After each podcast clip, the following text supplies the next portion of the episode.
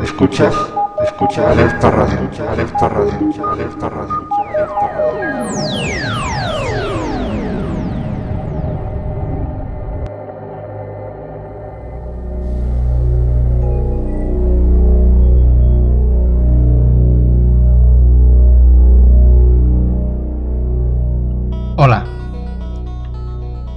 De nuevo a Documentales en la Cueva. El podcast para gentes que gustan de los documentales, pero que no pueden o no quieren verlos en televisión.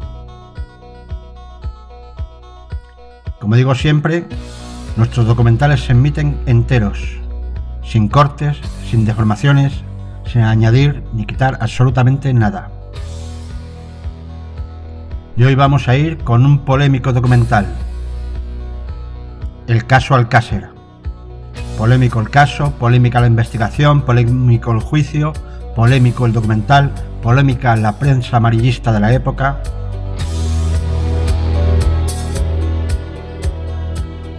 Y comenzamos con el capítulo 1, llamado Desaparecidas. Leo brevemente la sinopsis. Tres chicas de Alcácer desaparecen camino de una discoteca. Poco después, la búsqueda salta a las noticias nacionales y se convierte en un caso mediático. El episodio 1 comienza con una intervención de Luisa Gómez, hermana de Toñi. A continuación, la intervención en la radio de la propia Toñi el día antes de su desaparición y después una retrospectiva de España, año 1992. Desaparecidas. Comenzamos.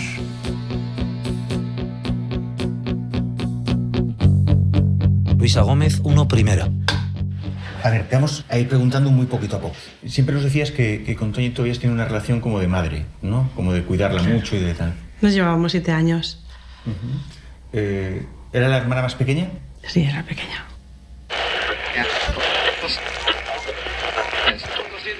FM Stereo. Más gente a ese 126-0802. Buenas tardes. Hola, Hola, dime tu nombre. Toñi, Toñi, ¿desde dónde, Toñi? desde Alcácer. Desde Alcácer. Toñi, ¿cómo llevas tú la tarde de jueves? Pues bien, ¿Ya tienes más o menos planteado lo que vas a hacer ya mañana? ¿Que va a empezar el fin de semana o qué? no sé, Aún no lo sabes, ¿no? No. El caso es que en casa no te vas a quedar. no, eso está claro. Eso está claro. Toñi, Sí. venga, ¿qué quieres escuchar? Pues el Peter Cindy, El Major Tom, ¿no? ¿Ya qué se lo quieres dedicar?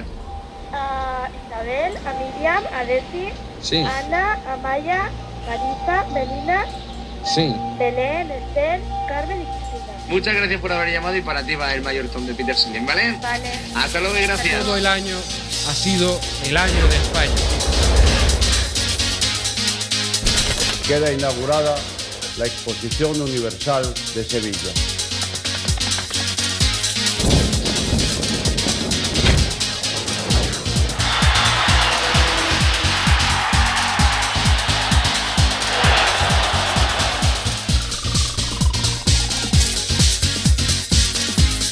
Nueve personas fueron asesinadas por un coche bomba que estalló en el interior de la casa cuartel.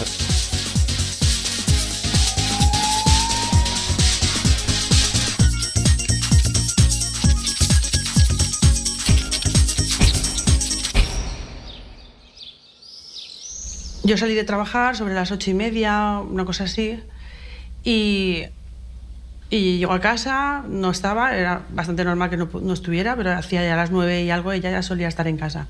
Y a las diez ya, ya nos alarmamos.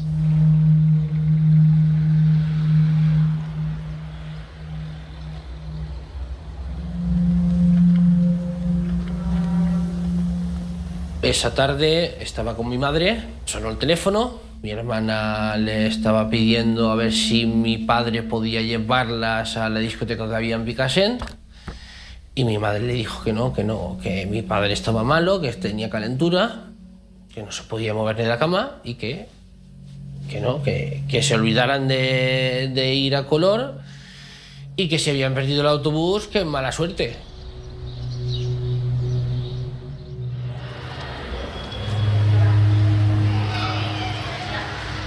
Las 10 yo ya salí a dar la vuelta, a ver si la veía por ahí. Y a partir de ahí ya era todo un despliegue. Te- te- ¿Tenía hora de llegar a casa ella? Pues más o menos, claro, antes de las 10 estábamos todos cenando. Lo primero que hace mi madre es llamar a sus amigas a ver con quién estaba, con quién podía estar. Y a la primera que llamó fue a la madre de Desiré, a Rosa, que Desi igual llegaba a las 10, que llegaba a las 10 y cuarto, que no le dio tanta importancia. Y acto seguido llamaron a casa de Toñi y los padres de Toñi sí que le dieron más importancia, porque Toñi sí que también solía ser puntual. Y nada, mis padres se fueron a, a buscarla.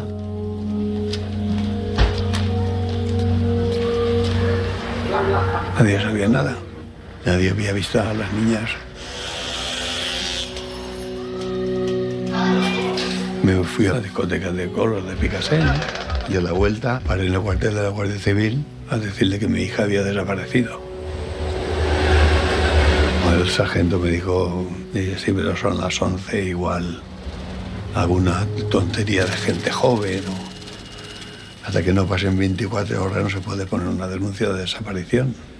Váyanse a casa y mañana por la mañana continué toda la noche, toda la noche, buscando, buscando, Ya ha pasado la noche, ya se ha hecho de día, esto es más grave de lo que parece. Hacía frío y yo pensaba, ostras, sin chaqueta, ¿dónde habrán dormido? Sí, fue una noche dura, muy dura. Cuando se hizo de día fui al cuartel dije, mi hija ha desaparecido. Y empezó todo.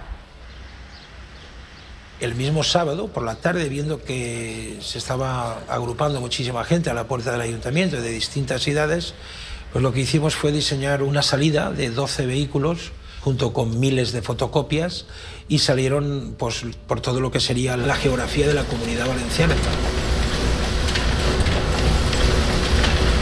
Por decirte un poco las de esta mañana. Altea, Gandía, eh, Buñol, Burriana, Valencia, eh, Cuenca y Cheste.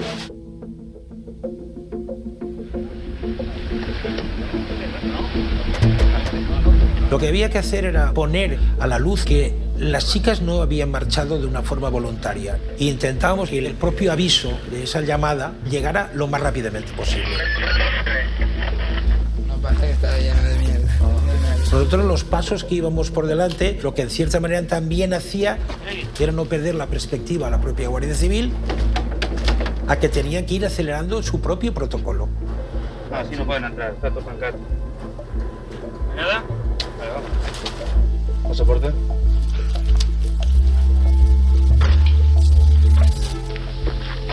Espera, no subas, no subas. Aquí estuvo la rubia esa de Alcácer, una rubia de Alcácer con uno, de aquí de Picaset. Estuvieron 5, 6 o 7, 8 días que se escapó de casa también. Pero aquella era propia voluntad, ¿eh?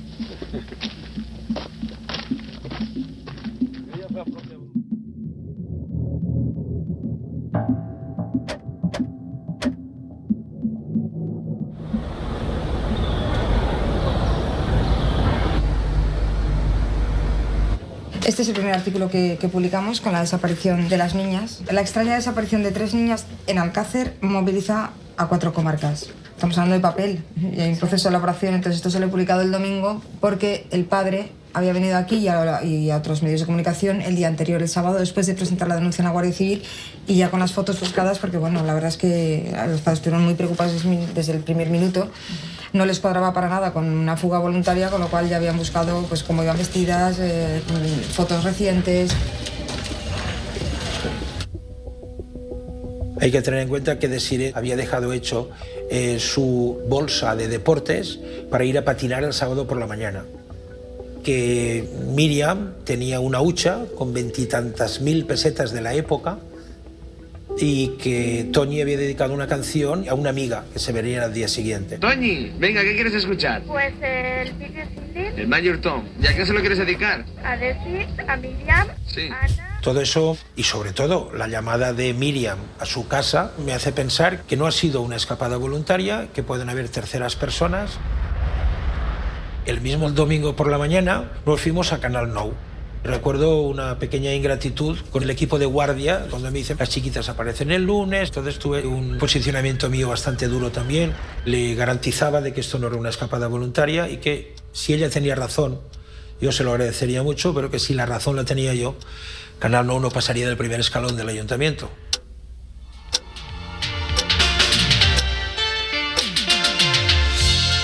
El poble d'Alcàsser està molt preocupat en este tema, és una situació totalment atípica en el que és la vida normal de la població i eh, l'Ajuntament, junto a la Guàrdia Civil i les... Y esa misma noche ya hubieron entrevistas en, en cadenas generalistas ya de, de a nivel nacional.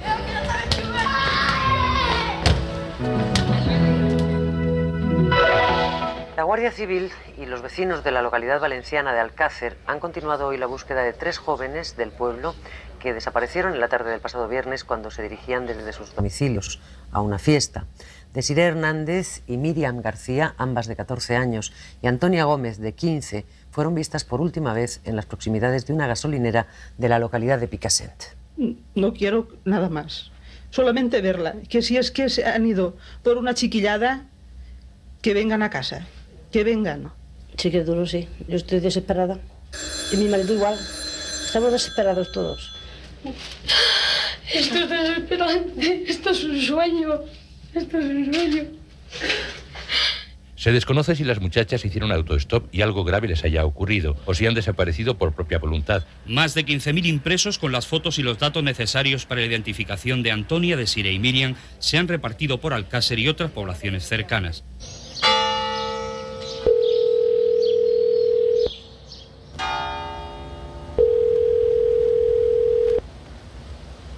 Ana, ¿qué tal? Hola, ¿qué tal? Cuéntame. Mira, yo ahora mismo estoy delante de la casa donde vivía Miriam, un poquito alejado de lo que sería el centro de Alcácer. Vale. ¿Estás con Alcaina ya? No, no, con Alcaina quedé cerca de la casa de Toñi. Vamos a hacer el recorrido que bueno, supuestamente hicieron aquella tarde andando por el pueblo. Vale, entonces... Yo te llamo cuando estemos llegando al semáforo, donde ellas hicieron dedo y las recogió Francisco José Herbás y su novia. Te llamo desde allí y hacemos la parte del recorrido en coche hasta Picassent. Vale. Hace 25 años terminaba la edificabilidad aquí. La casa de Toñi estaba... Precisamente eh, aquí es donde vive Toñi, allí detrás.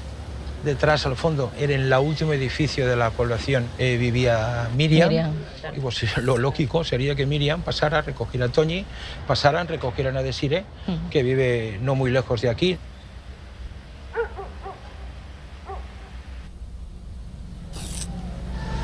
Mira, esta es, Ana, la calle Mes- Mestre Chanzá. Mestre Chanzá, aquí es donde vivía. ¿no? Efectivamente, que es donde se supone que una vez recogida Toñi por parte de Miriam, se acercan y, y terminan aquí en casa de Desiree y a partir de aquí Se van a los recreativos.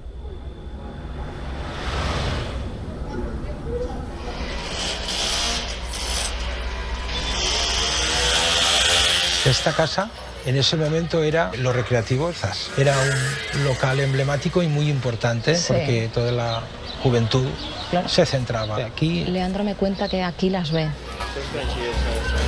Sí, tenia molta amistat amb una amiga d'elles i a poc a poc les vas conèixer. Són unes xiques molt senzilles i que no crec que se n'hagin anat elles per al seu compte de casa. Leandro Martínez. Y esta es la casa de Esther. Creo que era el tercer piso. Y ese día Miriam, Toñi y Desiree venían a ver a Esther porque estaba enferma. Estuvieron en casa con ella. Estaban alegres, era un viernes. Y estuvieron aquí comentando que si se iban a dedo o andando. Yo les dije, yo personalmente me a dedo mejor que andando porque por ahí hace mucho miedo, ¿no? Y mi madre les dijo, no vayáis a dedo que algún día os pasará algo. En- Entonces ellas no hicieron caso y dijeron, no, nos vamos. A las 8 y 20 creo que fue cuando salieron de mi casa y se fueron. Y de ahí se efectúa la llamada al padre de- de Miriam.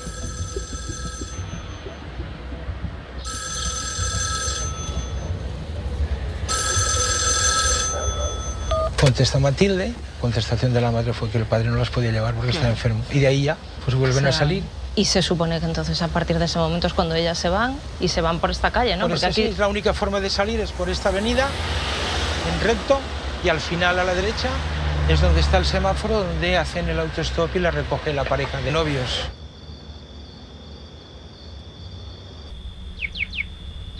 Donde ha aparcado ahora Elías sería donde claro. la recogerían. Este es el semáforo, ¿no? El semáforo, aquí la recogería Herbas y, y su novia.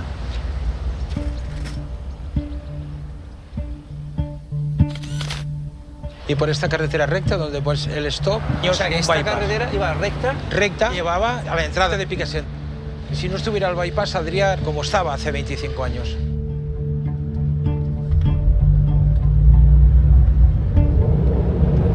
Ahora en la rotonda esta nos van a mandar a dar la vuelta Picasen recto. y ya es el puente.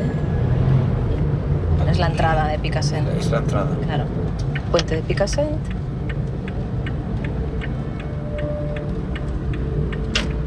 Pues, Y aquí está la y gasolina. ahí está la gasolinera de la.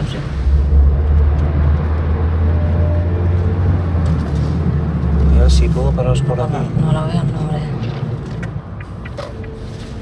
Vale, entonces, más o menos llegan por aquí y Arbás las debe dejar por aquí, ¿no? Hay como... Claro, para ahí el coche y las deja ahí. Y él luego se mete y continúa con y el coche a ellas mano empiezan a andar hacia arriba Claro. y entonces es cuando viene eh, Cano Yacer desde el fondo. Cuando me crucé con ellas, pues ellas ya habían sobrepasado la gasolinera que hay a la entrada del pueblo y, y en dirección hacia, hacia dentro del pueblo. Igualmente ellas cuando me vieron a mí, pues se detuvieron en, en ese instante, me saludaron y prosiguieron andando. que recuerda perfectamente este detalle por conocer desde hace muchos años a las tres desaparecidas, con las cuales ha mantenido relaciones de amistad y verse en el parque y recreativos ZAS de Alcácer, así como en la discoteca Color. Este es todo el camino que ellas hacen andando, Por aquí van andando todo. y en algún lugar de esta travesía de Picassent es donde se pierde el rastro.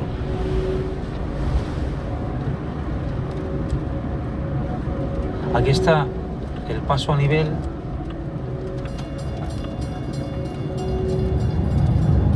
Y aquí a mano derecha está, tiene que estar el descampado donde estaba Color.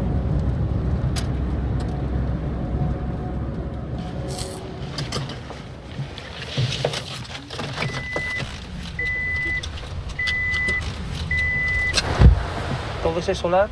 Esos son las ruinas o lo que queda de, de Color. Bueno, todo lo que sabemos es que aquel día venían aquí y aquí no llegaron.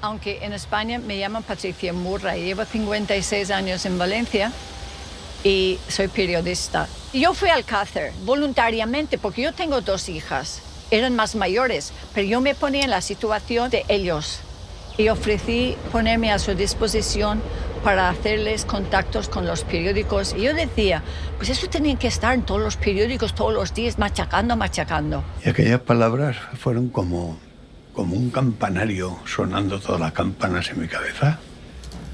Yo para estar buscando a mi hija y que la gente me ayudara tenía que crear noticias. Las creaba. ¿Cómo?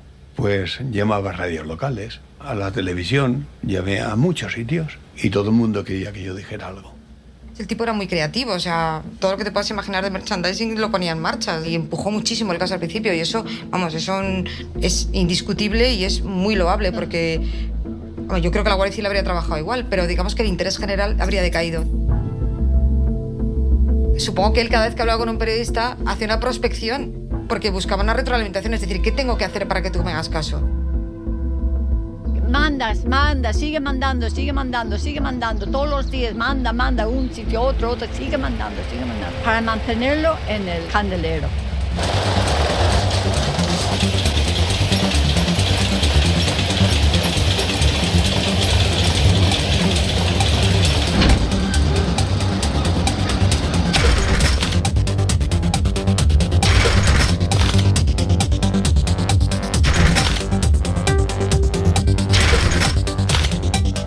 Estaban empezando a distribuir unos posters con fotos de las tres niñas y yo hice una sugerencia de que las fotos los cambiaron para unas fotos más bonitas. Eran en blanco y negro. Mira, te las enseño y tú me dices. Estas eran las iniciales, eran estas. Estas, sí, sí, sí. Eran las primeras fotos y luego yo hice una sugerencia que los cambiaron. Sí. Parecían más niñas, más inocentes, no niñas traviesas que podían haberse escapado por ahí.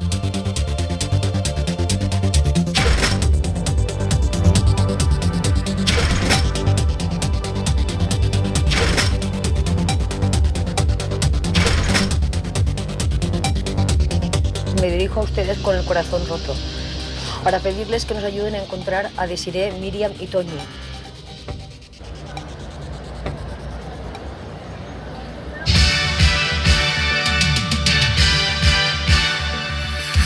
Esther tiene 14 años y vive en Alcácer, un pueblo de Valencia. El viernes 13 de noviembre, sus tres amigas fueron a buscarla para ir a una fiesta. Esther tenía fiebre y decidió no acompañarlas.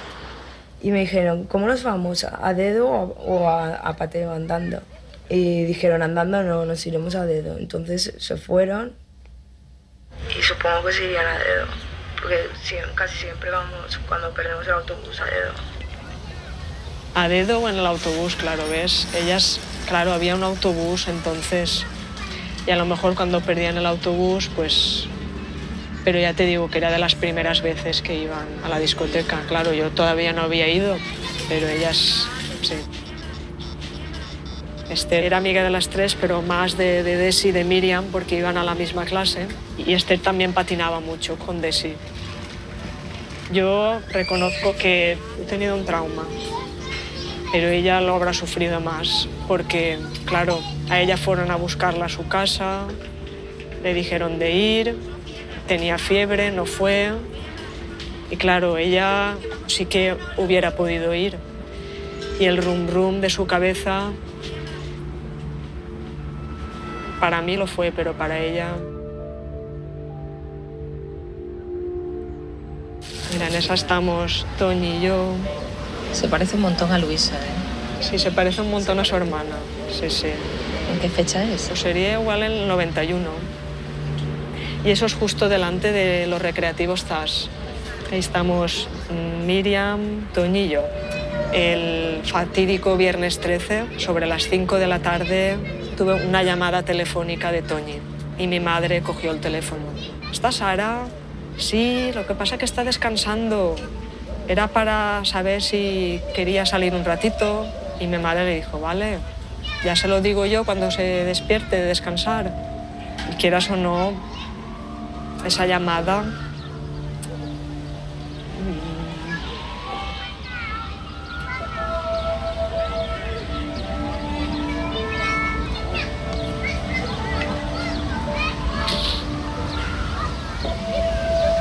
Después pensando, ¿y si hubiera ido yo con ellas?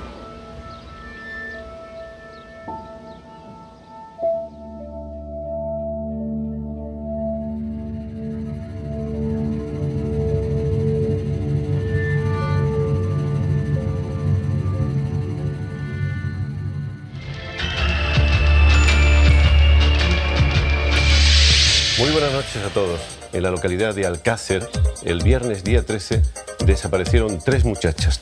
Esther fue la última persona que vio a las tres chicas desaparecidas. Esther, buenas noches. Nosotros hemos seguido la pista. Hemos hecho más de 1.200 kilómetros con nuestro equipo. Te dijeron que tenían planes de irse, te comentaron qué pensaban hacer. No, vinieron a verme porque... Miriam, Desiree y Toñi. Seguiremos hablando de ella.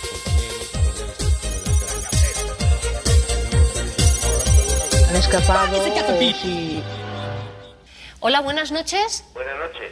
Eh, ¿Con quién hablo, por favor? Perdóneme. Eh, mira, me llamo Juan Coello. Cuéntenos. El lunes por la mañana fui a desayunar a un bar que estoy yendo sobre unos 20 años y veo a tres niñas y entran en el bar. ¿Eran Eh, ellas? Vamos, mire usted, entre mil probabilidades hay 999 probabilidades de que eran las tres. Me dio por ojear el ABC y me pegó un vuelco el corazón. Dije, pero coño, si son estas niñas las que acabo de ver. ¿Le puedo hacer unas preguntas, por favor? Sí, sí, la, la que usted quiera. Eh, ¿Las oyó hablar? Totalmente. Eh, ¿Y hablaban valenciano? No, no, señor. No. Le hablé con el Sí, ayuntamiento. o sea que ya ha, dado, ya ha dado cuenta a la policía. Pues vamos a hacer una cosa, seguimos por esta pista, puede Sí, ser una sí, pista buena, muy bien, bien. pero vamos a seguir a intentarlo. Fernando, habla por las tres.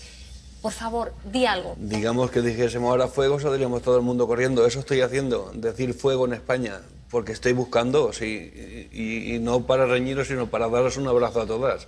Solamente os pido eso, que, que comprendáis que, que tan mal no se pasa en casa. Simplemente quería que la gente supiera que estaba buscando a mi hija.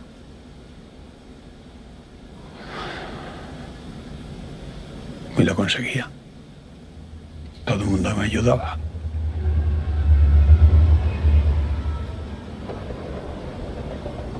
Eso me mantenía, me mantenía vivo. Y era un poquito menos angustiosa la vida, porque por lo menos el, el salvavidas que tenía mi hija yo. Y no sabía dónde ponerlo. Pero estaba.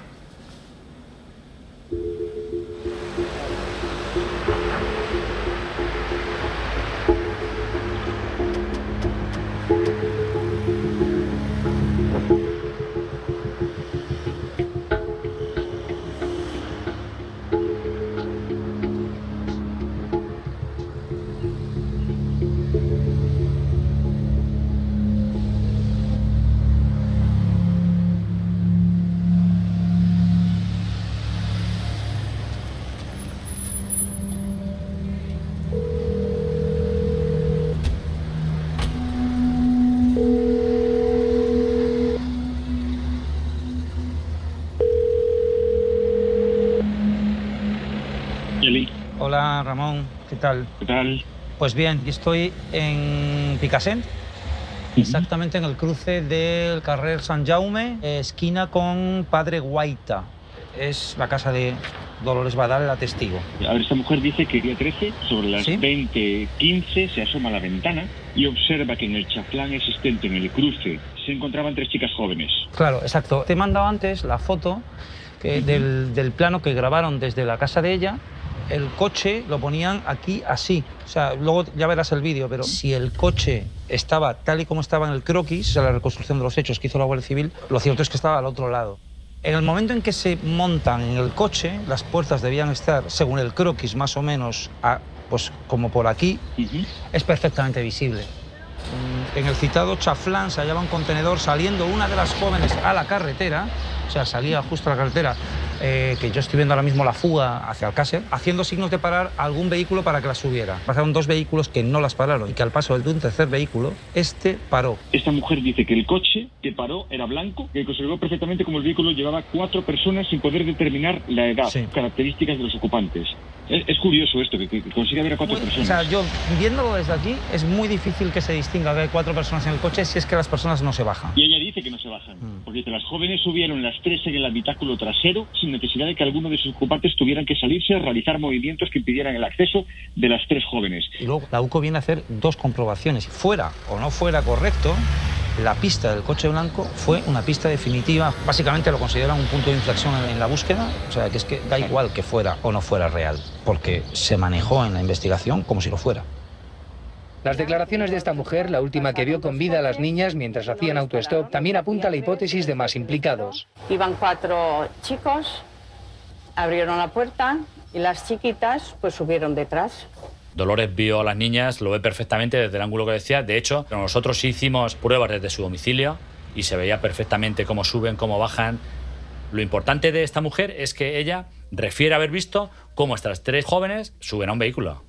Eso lo tiene muy claro. La única duda que tiene es que no sabe qué vehículo es, pero que la visión de lo que ve ella es perfectamente plausible, eso es real y es cierto porque lo he visto yo. Y estaba en su domicilio y he estado hablando con ella. Lo que sí que tenemos claro es que va el conductor, el acompañante y al menos ellas tres que suben atrás.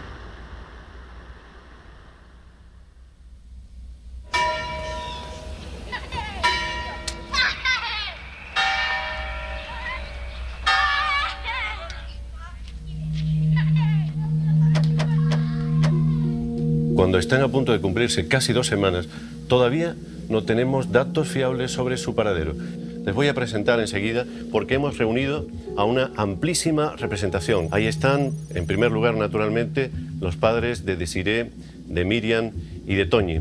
Están los responsables del ayuntamiento, de la Guardia Civil, responsables de la Generalitat. ¿Cuál es el despliegue a esta hora en que estamos hablando, capitán? El despliegue pues, es a nivel nacional. En Valencia, concretamente, en la zona de Alcácer y Picasen, se ha batido toda la zona de chalés en repetidas ocasiones.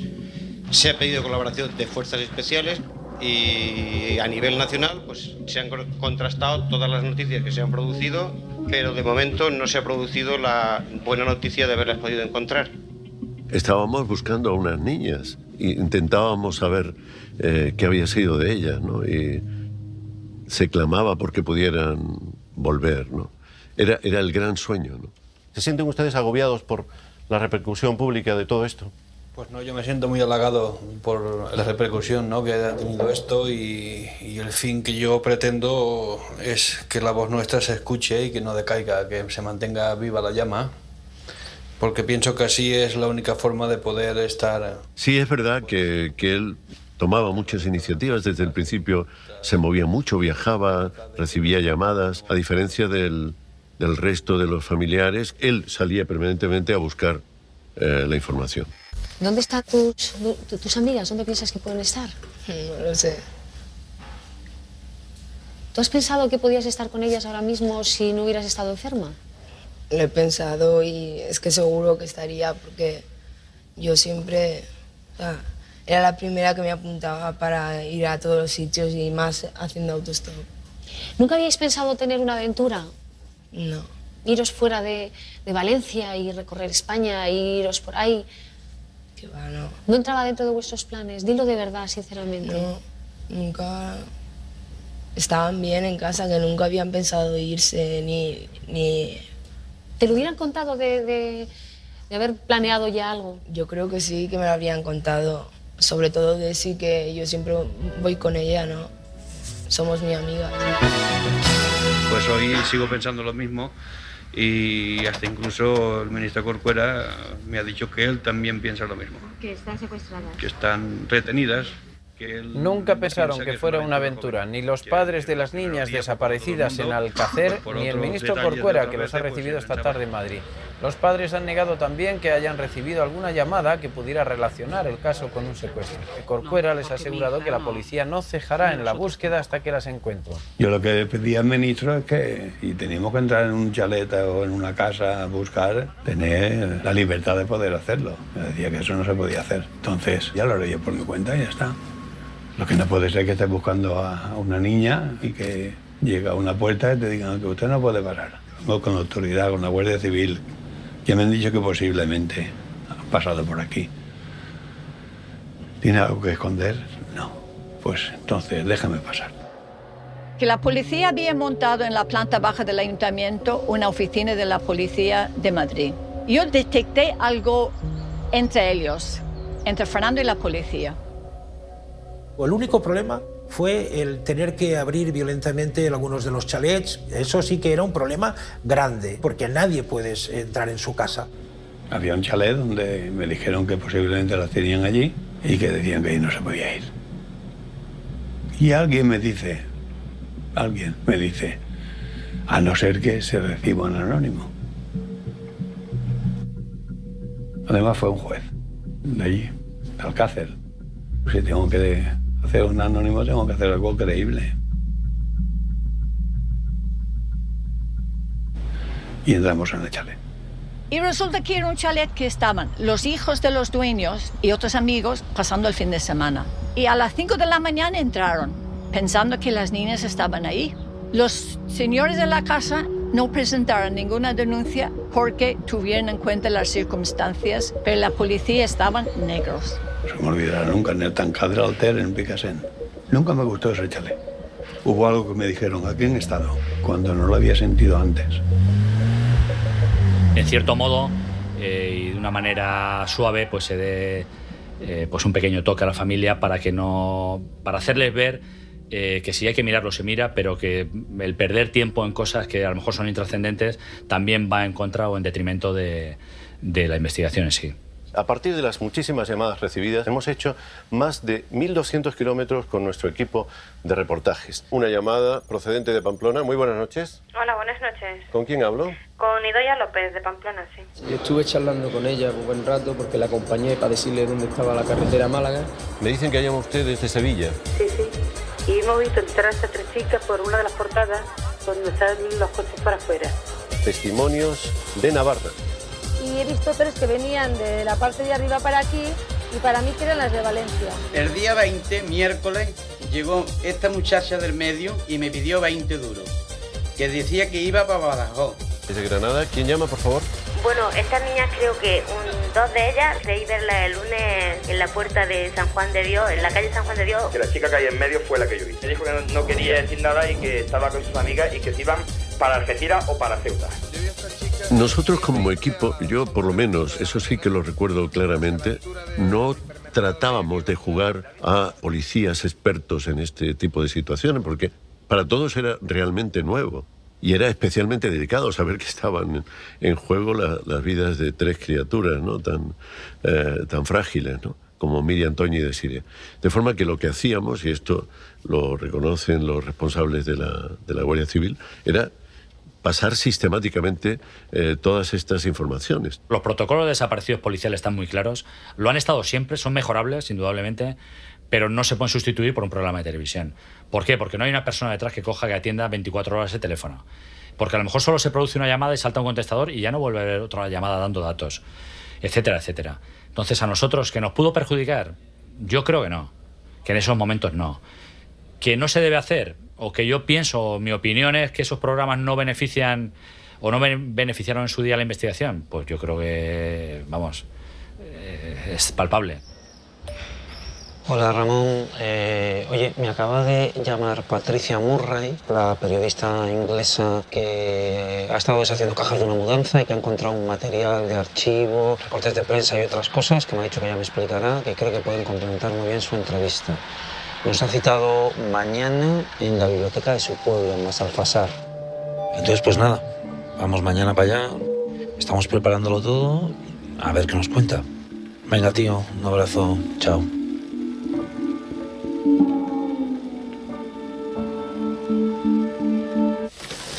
Eso es- eso, esa caja es una caja de cartas que la gente enviaban al ayuntamiento de Alcácer y la gente enviaba dinero para ayudar en la imprenta de carteles y, Y todo esto va a en la atención búsqueda. de Fernando García. Sí, porque Fernando García había conseguido que el ayuntamiento de Alcácer le dejara una habitación. Entonces, mira, Asturias, Madrid. Él tenía un grupo de jóvenes que abrían los sobres y quitaban el contenido, que generalmente era dinero.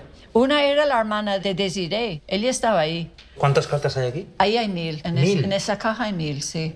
Y son de, en los remites, Tarragona, de toda España, sí. Gijón, Sí. Madrid, Asturias, Barcelona. Pero también hubo tres bancos que figuran em, Aquí. aquí, sí. Con sus números de cuenta. Yo indico en mi artículo Sí. que las personas que quieren ayudar, que pueden ingresar dinero en esas cuentas y que además eh, están, están autorizadas por los bancos y por el, el gobierno.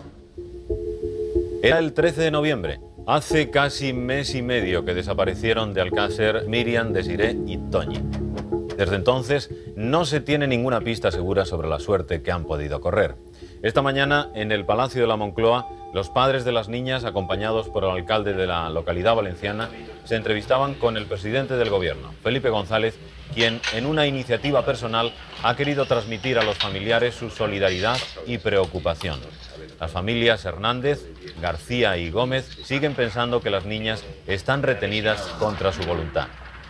la seva col·laboració total, perquè és el president del país i, i no anem a dudar de que té un, pues un poder molt més major que qualsevol altre ciutadà. Yo como pienso que las tiene alguien, que se acuerde que es Noche de Reyes y que las dejen para que vengan a casa. Le he comprado unos anillos. Muy bonitos. Y cuando venga le compraré ropa. Yo lo que único que le he pedido día a día es esto, que las devuelvan. Carteles en varios idiomas con las fotos de las niñas serán distribuidos por toda Europa y el Magreb en un intento más por acabar con la angustia de sus familias.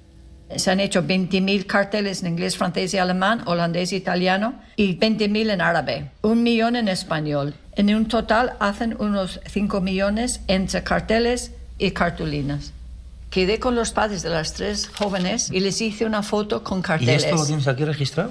Esta foto es, no sé si está No, aquí ya sé no cuál es. Es la que salen ellos, las tres Sí. parejas de padres, ¿no? Sí, yo lo mandé a Pronto. O sea, esa foto es tuya. Esta foto es ¿Y te mía, pagan sí, por es esa foto? único- Unos me pagaron y- Sí. y, yo expliqué a Fernando que la ayuda que yo aportaba a él era desinteresadamente. ¿Qué actitud tenía él respecto a los medios? Él empezó a gustar ser protagonista. Este hombre nunca había movido en esos círculos porque él había salido en un programa con Nieves Herrero y quería siempre estar, vamos, llama a Nieves, decirle esto, decirle el otro. Pero es que el periodismo no funciona así. Y llega un momento que, aunque es una cosa triste, cansa al público, ¿entiende? Que no hay una cosa nueva, tienes que tener cosas nuevas en la tele. Patricia Murray nos dijo que nos iba a ayudar a, a a buscarlas en, en- en Inglaterra porque podían haberlas llevado en Inglaterra, ¿por qué no? ¿Qué te parece si vamos a, a los medios en Londres? Yo lo, lo- lo lancé, lo lancé como una idea. Me parece estupendo.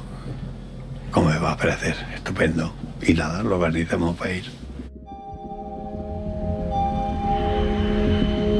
Scotland Yard fuimos y estuvimos bastante tiempo ahí porque ellos pidieron una relación de toda la ropa que llevaban las niñas, que les decían, sostén, ¿qué marca de sostén? Bragas, ¿qué marca de bragas? Camiseta, blusa, ¿qué marca? Pedían muy detallado todo lo que, pendientes. Y Luisa le dijo que su hermana llevaba un reloj con Mickey Mouse, un reloj grande. Yo me acordaba de eso. Allí nos fuimos a la MBC, la televisión árabe. Nos dijeron que no les interesaba, que eso no iba con ellos.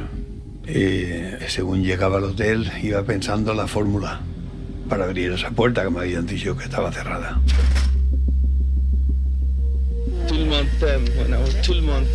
Y recordé una vez que vi a Raymond Akashan, el padre de Melody, que también había pasado por la experiencia que ella estaba pasando, y me dijo, si un día necesitas algo de mí, llámame. Me dijo, ¿qué puedo hacer por ti? Digo, mira Raymond, me ha pasado esto. Sí, un momento, ahora te llamo. Y al momento me llamó. Y me dijo, van a ir a recogerte de la MBC en un coche a ti. Los estudios son tuyos. Di lo que quieras. No. No, no, no. No llegamos a los árabes. Y no dijeron que no. Y Nakartia le llamó estando yo en Valencia, en Alcácer.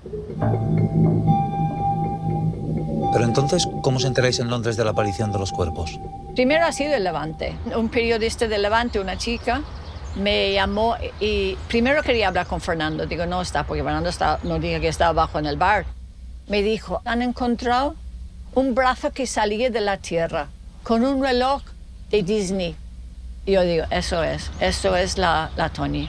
Entre las siete y media a las 8 de la tarde recibo un teletipo de la agencia F, cortito, titulado Aparecen tres cadáveres en Tous, una partida de la romana de Tous algo así. Y claro, tardé unos segundos en ser consciente, o sea, en ser consciente, no fui consciente inmediatamente, sino en procesar lo que se me venía encima, ¿no? Estaba con el capitán Francisco Bueno en ese momento y nos enteramos que habían aparecido unos cadáveres en una determinada zona, en la romana, y bueno, pues que pensaban que podía ser en principio un hallazgo de un cadáver pues, de alguien más mayor y que no tenía vinculación con, con el hecho de la desaparición. A lo largo de esa mañana, eh, bueno, pues ya nos vamos interesando a ver si había eh, algún tipo de dato que pudiera hacer pensar que eran las niñas. Tenemos que comenzar este informativo diciéndoles que los cadáveres de tres jóvenes han sido hallados hace unas horas en las cercanías de la presa de Tous, en Valencia. Un estremecimiento general recorre el cuerpo de toda una opinión pública sensibilizada por el enigma que rodeó la desaparición de Miriam García, Antonia Gómez y Desiré Hernández. Existe casi el convencimiento, pero no la confirmación oficial. ¿Cómo deben estar en el domicilio de una de esas niñas? Y les decíamos, nos da apuro llamar, pero nuestra obligación profesional es llamar. Señora Iborra, usted es la madre de Miriam García. Sí, sí, sí. ¿Usted qué noticia tiene de lo que estamos todos barruntando en estos momentos? Pues yo no sé nada en absoluto. Han empezado a llamarme los periódicos, las cadenas de televisión y yo ya me hemos quedado que, que me llamaban mucho. Digo, aquí, pasa algo. Y en una de las emisoras de radio que he hablado en directo, ahí ha sido donde me he enterado de la noticia, porque aquí no ha llamado ni la Guardia Civil ni nadie para nada. ¿Está usted sola en su casa en estos momentos? ¿Está viviendo esos momentos de ansiedad? ¿Los comparte con alguien de su familia? Sí, aquí están mis cuñados, porque mi marido está en Londres. Entonces fui a buscar a Fernando. Subimos arriba. Luisa vino. Y entonces ella, me acuerdo porque ella se había pintado y todo para bajar con Fernando. Y se mete en la habitación para quitar el maquillaje que tenía. Y yo dije a Luisa que habían encontrado un cadáver que no saben de quién es, que estaban investigando. Y ella se puso histérica. Bueno, ay, por favor, que no sea mi hermana, que no sea mi hermana. Y yo digo, bueno, tenemos que volver para averiguarlo. Lo recuerdo muy vagamente, pero llegó, llegó Patricia y no, no, no, no recuerdo muy bien cómo fue el momento. Sé que me quedé en shock porque no esperaba esa noticia. No sé si fue Fernando o fue Patricia eh, o en conjunto que vinieron y, y me, lo, me lo dijeron. Yo me metí en la habitación de Fernando y dije, lo que han encontrado es el brazo de Tony. Y le dije a Fernando, no le digas nada a Luisa, pero es su hermana. Tienes que hablar con Valencia. ¿Pero usted quién es? Digo, yo soy Fernando. ¿Es el padre de Miriam? Sí. ¿No se ha enterado de la noticia? No, no, ¿qué pasa? Han aparecido las niñas. Y han aparecido muertas.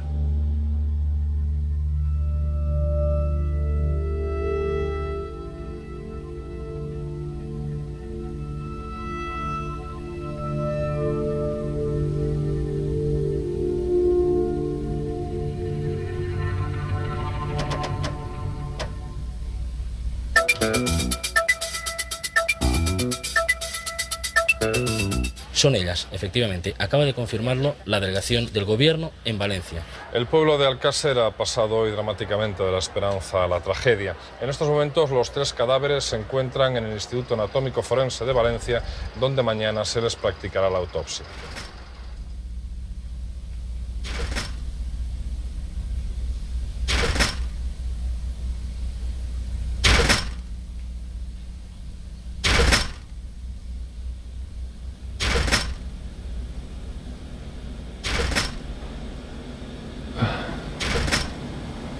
Aquello es todo como. como un tiempo borrado de mi mente. Es algo. Y el dolor ocupa todo. Y ya no te das cuenta de nada.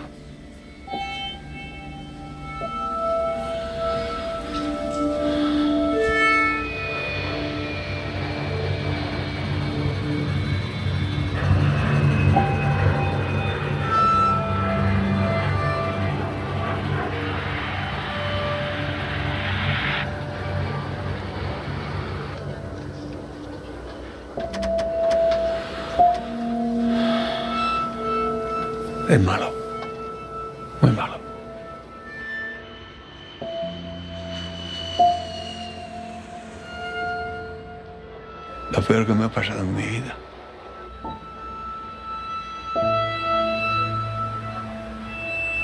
La justicia debe ser exacta.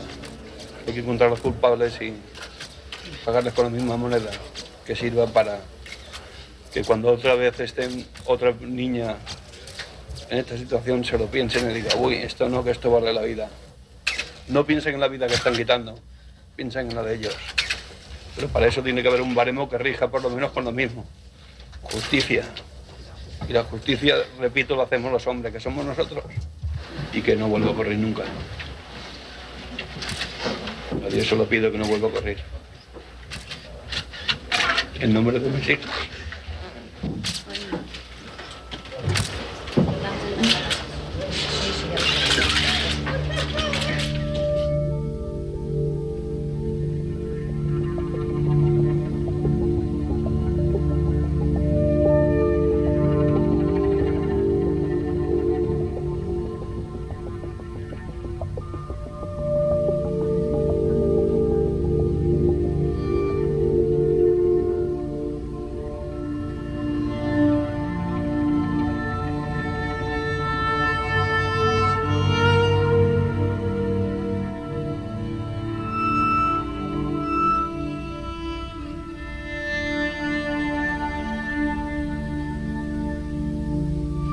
Lágrimas y cólera.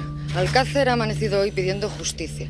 Sus vecinos, sus compañeros y decenas de cámaras de televisión no se han movido ni un palmo de esta plaza del pueblo. Todo en recuerdo de Miriam, Antonia y Desiré. Esa última noche la vinieron a buscar, estaba indispuesta y no pudo irse con ellas. ¿Cuántas veces te has temido este final? Pues muchas. Cuando pasaba el tiempo yo pensaba que al final ocurriría algo así. Sería absurdo preguntarte cómo te sientes. Muy mal. ¿Qué te gustaría decir? Pues que encuentren a los, a los que le- lo han hecho y, y que se haga justicia. Es el sentimiento que hoy se vive en Alcácer. Volveremos a estar con ustedes a las ocho y media en el informativo de Manuel Campovida. Y no se pierdan el especial de tú a tú. Nieves Herrero estará aquí en directo.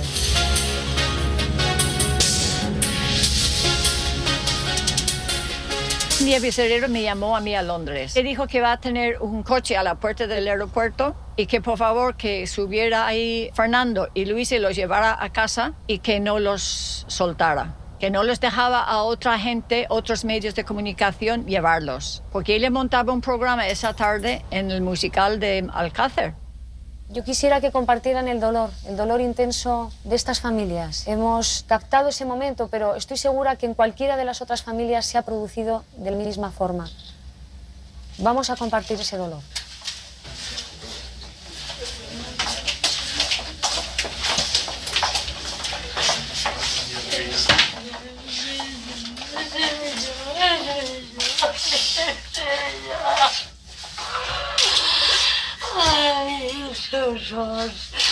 Es ella, es ella, yo no podía creer. En ese estado de shock sí que eres consciente que te está siguiendo una cámara, ¿no? Pero ¿qué haces? Si estás muerto por dentro, ¿no? Entonces tú te dejas arrastrar. Y yo creo que en el momento eh, no fuimos conscientes de que nos estábamos metiendo tanto, tanto en el barro. Yo era reportera en el periódico Levante y sabía que estaba pasando algo que no podía pasar, pero yo no sabía qué era. Y creo que ni yo ni ninguno de los compañeros que estábamos aquí, porque aquí todos estábamos a lo que estábamos, que era a, buscar información. Y yo venía porque teníamos que venir, porque acababan de aparecer eh, las niñas y teníamos que venir a, ver qué pasaba. Eh, Bueno, si podíamos ir a casa de los padres bien, las fotos, a cubrir, a cubrir, a estar en el lugar de los hechos, en el momento de los hechos.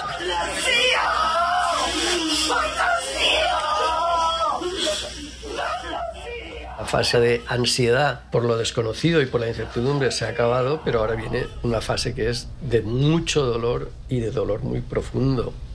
Claro, como ya todo había cobrado, era tan, eh, todo era tan espectacular, no, no acabas de imaginarte el espectáculo que viene a continuación. Yo tenía que subir a Fernando y su mujer y el hijo mayor en el coche y llevarlos al musical. Pero toda la familia quería subir. La abuela, el primo, el vecino, el tío, todos, todos querían ir.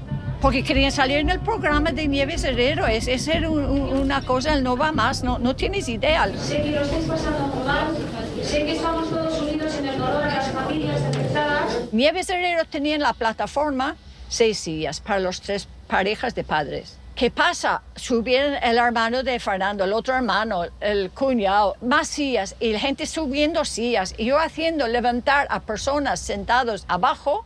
Por favor, ¿quiere sentarse en el suelo? Necesitamos la silla. Y subiendo sillas para hacer el programa.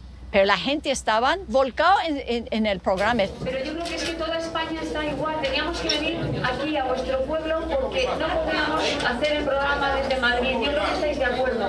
Los dos grandes programas de reality show del momento, que eran el de Nieves Herrero y el de Paco Albatón, montan unos platos alucinantes en Alcácer, un pueblo de 8.000 habitantes, desbordado. Todo el pueblo se convierte en un plató. ¿no? Aquello solamente lo habíamos visto en las películas americanas, ¿no? Se llena de, de antenas eh, para recibir la señal de satélite, para hacer los directos y tal. Y bueno, aquello fue una auténtica locura.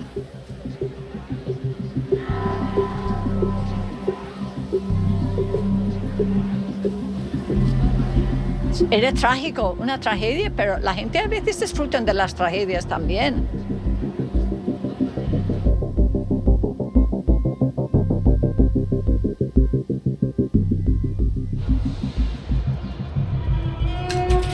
Yo recuerdo esta misma sala repleta y lo que sucedía aquí en el escenario La gente que estaba de otras televisiones quería lo mismo que estaba pasando ahí arriba, pero no podía tenerlo porque eso estaba pasando ahí arriba, porque la persona que lo tenía había sido más rápida, más lista, más, más lo que sea. A mí me gustaría que algunas de las personas que están aquí con nosotros nos dijeran ese sentimiento que refleja una Paco. Lobatón estaba y quería, en fin, él también habría querido lo que Nieves Herrero consigue esa noche aquí. Pero se libra porque esa noche no hace lo que hizo ella.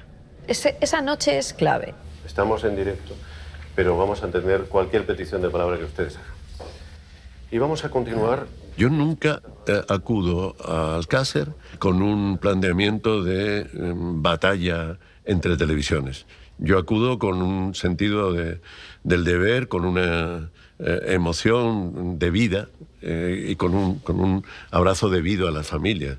No podíamos estar ausentes después de haber estado presentes 75 días eh, semana a semana en, en emisiones de quién sabe dónde, que habían sido muy determinantes ¿no? en todo el proceso. Yo les quiero invitar a escuchar una de las voces ausentes hoy, de Toñi, Toñi Gómez. El viernes, justo antes de la desaparición, eh, su madre nos comentó que había tenido una intervención en una radio local y que había saludado a todas sus amigas y, por supuesto, a Desi y a Miriam. Toñi, venga, ¿qué quieres escuchar? Pues el vídeo Silin El Major Tom. ¿No? ¿Y a quién se lo quieres dedicar? a Isabel, a Miriam, a Desi. Nuestra primera visita ha sido precisamente a esa casa, a la casa de Toñi. Un minuto antes de desaparecer estuve yo hablando con ella. Se lavó la cabeza, se secó con el secador. Y dice, mamá, ¿verdad que me se ha quedado bonito el pelo? Digo, sí, se quedó muy bonito. Y ella me dijo, adiós, mamá, me voy. Me llamó el capitán, de, el sargento de Picacén, diciendo que habían encontrado tres cadáveres. Y entonces, pues después, ha sido verdad, que eran ellas. Nos dijeron que habían encontrado tres cadáveres, pero que no, que no estaban identificados. Y no los perdono, no los perdono. Que hagan con eso igual que han hecho con mi nieta. Lo mismo, exactamente igual.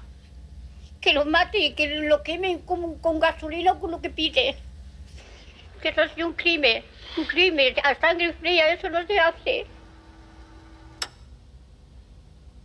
¿Eras consciente de los vídeos? ¿Eras consciente de lo que iba a salir exactamente? ¿O te habían contado, oye, tenemos esto y hemos grabado una pieza? Aquel día se trabajó eh, sobre la marcha y seguramente contrarreloj, eh, igual que en la emisión tal como se puede ver, ¿no? Ahora repasando eh, el vídeo, ¿no? Todo era precario, seguramente el proceso de edición también lo fue, puede que, que fuera muy a última hora. Nada de eso, sin embargo, me exime de la parte que pueda tener de responsabilidad en la emisión, sobre todo el testimonio final ¿no?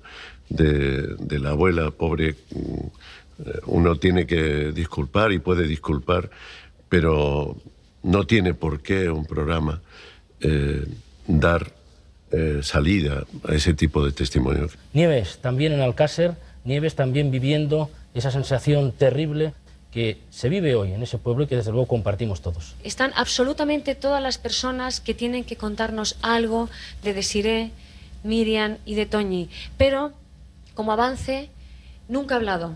Yo solo quiero decirte, Matilde, que compartimos tu dolor, pero yo no sé si alguna vez lo vas a superar. No lo sé, no lo sé.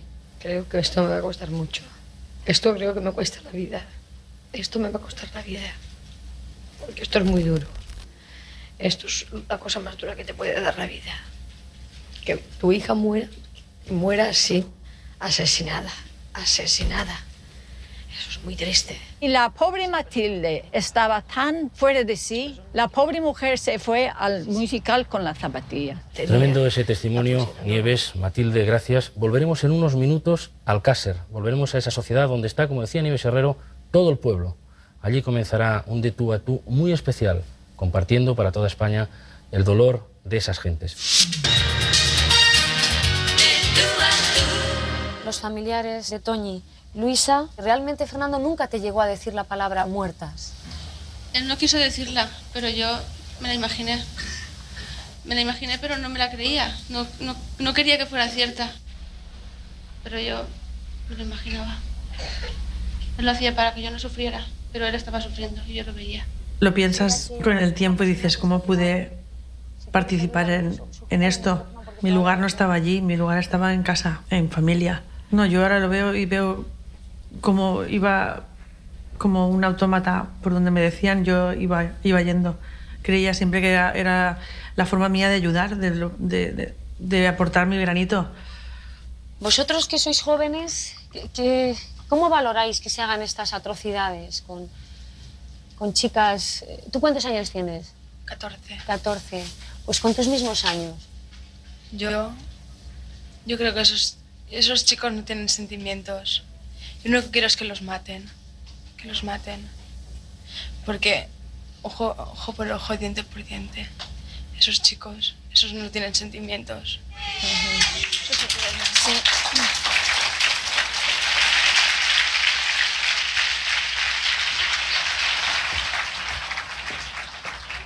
Fernando, yo creo que me gustaría que pusiéramos un poco de paz. Es muy difícil poner paz. En una situación como la que me encuentro yo, simplemente pido que, que la justicia opere, que la justicia, si está mal difundida o está mal escrita o mal hecha, se cambie. Sí. Yo creo, sinceramente, creo que, por favor, Por favor. vamos a, por favor. a mantener lo que decíamos Tenemos al que, principio. tenemos que el- ser el- más sensatos que nadie. Mm, Don José Manuel Alcaína, eh, es durísimo, pero ¿me podría decir si tras los resultados de la autopsia se ha visto que los cuerpos estaban maltratados y violados? Un cuerpo de una persona con más de dos meses y medio muerto es muy difícil de poderlo evaluar. Yo los cuerpos los he visto, si te digo la verdad, no me he atrevido a levantar el velo blanco que tenían encima y, y es muy difícil. Esto lo tienen que sacar los técnicos no por la prueba visual, sino más bien por las pruebas de laboratorio. Solamente una pregunta, no me ha contestado. ¿Fueron maltratadas las niñas? Por efecto visual no se puede distinguir porque el grado de descomposición era bastante elevado. esa tamaña barbaridad y en directo eso hizo que, que en un momento de- determinado yo entendí que sobraba. Le dije a Nieves que me iba y que no de que el ayuntamiento no iba a participar en, en- en- en lo que en aquel momento entendía que era una verdadera salvajada y el tiempo me ha ido dando la razón. Eh, voy a coger un micrófono un segundo, me voy a levantar porque quisiera hablar. Todo el mundo echaba la culpa a ella del, del desastre del programa, porque el programa era considerado telebasura. Es que se fue de las manos de ella. Y la pobre, pues claro, eh, profesionalmente que las niñas no se habían ido, no, no había sido una aventura. Las niñas estaban asesinadas, pero será después de la publicidad.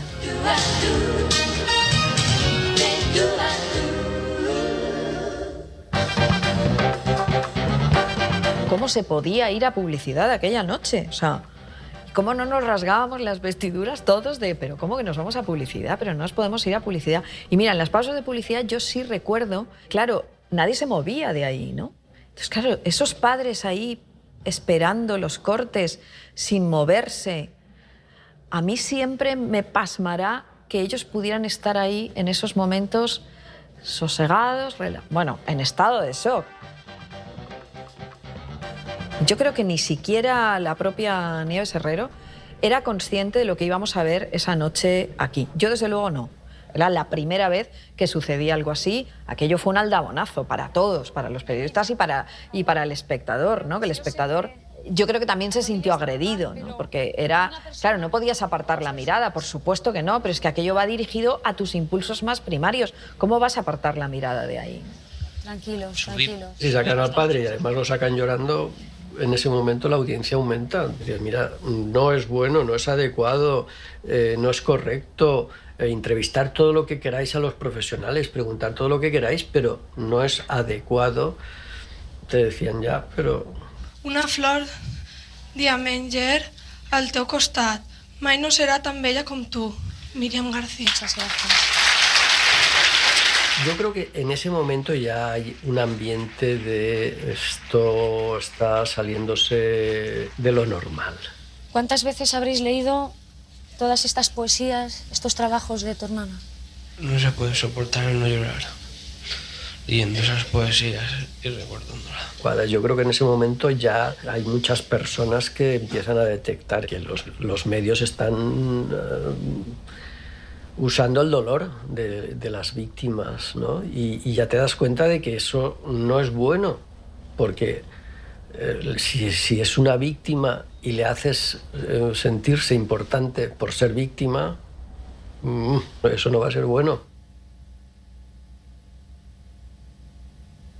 Un segundo, porque cuando aparece Olga Biza es que hay una noticia de última hora. Olga. Hemos, perdona, te hemos estado esperando para confirmarlo.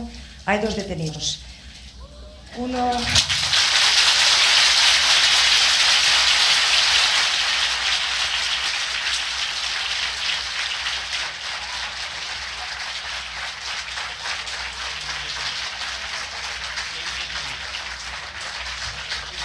Se detuvo anoche, otro esta mañana. Han sido detenidos en la localidad de Silla, que todos conocéis.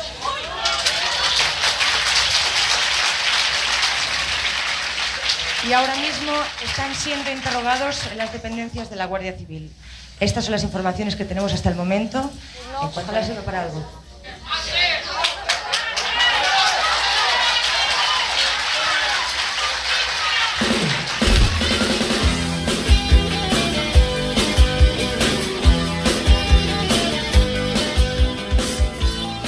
Aquella noche, quién sabe dónde, tuvo una audiencia del 47,6%, mientras que de tú a tú tuvo una audiencia del 31,9%. Aquellos tiempos ahora perdidos por las calles de esta ciudad. Las siguientes personas han declinado la invitación para participar en este documental. Nieves Herrero, Olga Biza, Manuel Campo Vidal, Fernando García Ciborra, Leandro Martín, Capitán Núñez, Coronel Pedro Miranda, General Diez Cubellos de la Comandancia de la Guardia Civil de Valencia.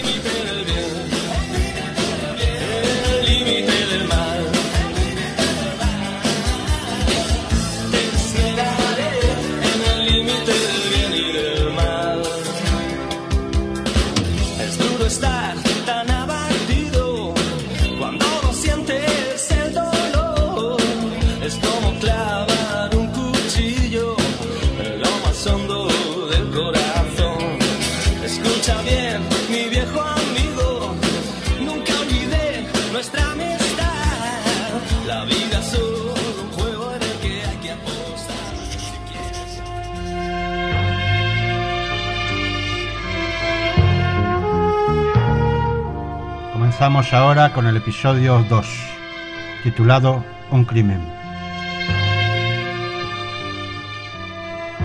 Dos agricultores encuentran un reloj de pulsera en el monte. Un parte médico, hallado en la escena del crimen, provoca dos detenciones y las autopsias plantean dudas.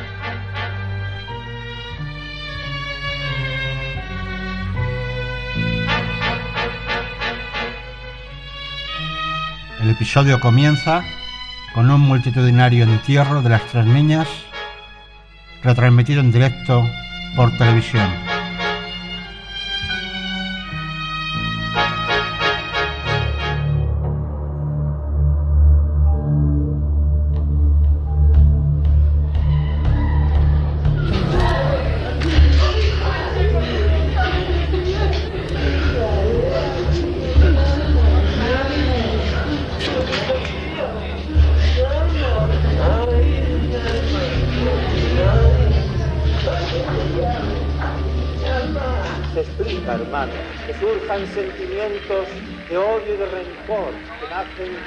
Herida. Esos sentimientos van apagándose, van encontrando su cauce en la medida que la razón brilla. Recuerdo que no podíamos andar. Que también pues, te reconforta que todo el mundo esté ahí apoyándote. Es lo único que recuerdo. Que ibas andando, ibas andando, te llevaba la gente.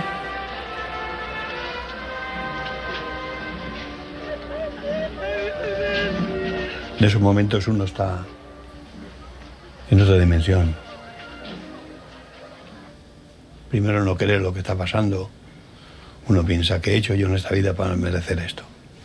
¿Qué han hecho estas criaturas para merecer esto? Como una pesadilla. Estaba deseando que se acabara. Creo que iba con mi, mi novio y mis hermanos.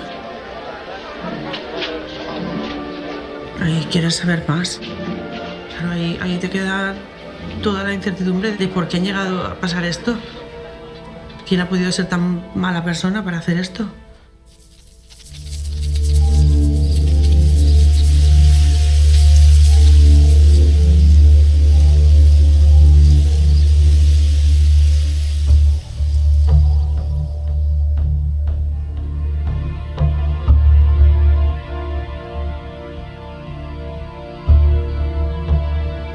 Tenemos que comenzar este informativo diciéndoles que los cadáveres de tres jóvenes han sido hallados hace unas horas en las cercanías de la presa de Tous, en Valencia. Un trabajador del campo, un colmenero, ha visto esta tarde el brazo de un cadáver semienterrado y a partir de ahí ha comenzado ese macabro hallazgo. Son tres jóvenes, desde luego, pero no sabemos si son Miriam, Antonia y Desiree. Aquí llegamos con el apicultor que, que nos trajo directamente al sitio. El apicultor eh, ya había visto dónde estaba y nos llevó directamente donde estaba la fosa con los cuerpos.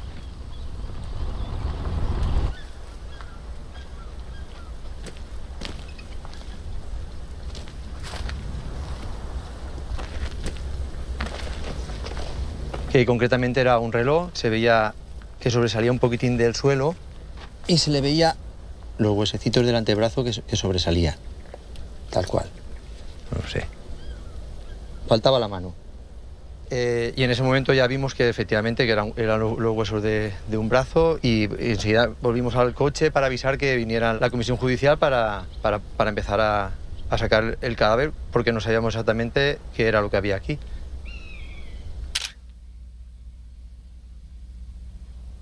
...27 de enero de 1993.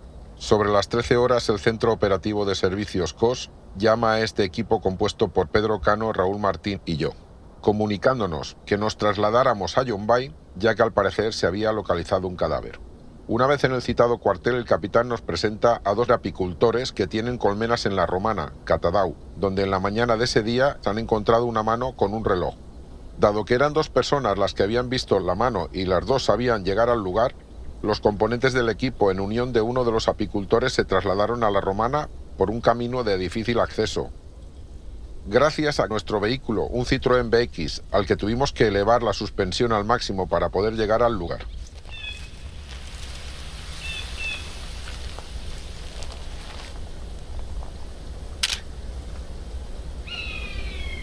Y aquí en esta zona, que es donde estaban una gran mayoría de objetos, pues encontramos un guante, unos prismáticos, eh, aután, los cinturones. Cuando salieron los tres cinturones fue cuando nosotros dijimos, ¿tres cinturones? Qué raro. Ahí ya empezamos a hacer conjeturas. Esta es una de las fotografías que se hizo cuando recompusimos todos los objetos y los trajimos aquí debajo del árbol. Los reunimos todos aquí y es una de las fotografías que tomamos en ese momento.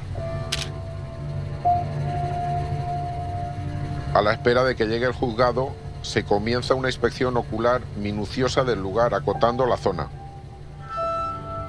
Fuimos buscando palmo a palmo todos los rastros que pudiéramos encontrar de lo que fuera,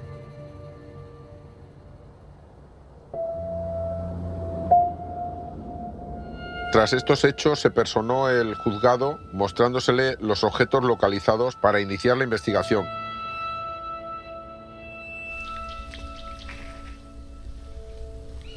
La comisión judicial tardó en subir una hora y media larga.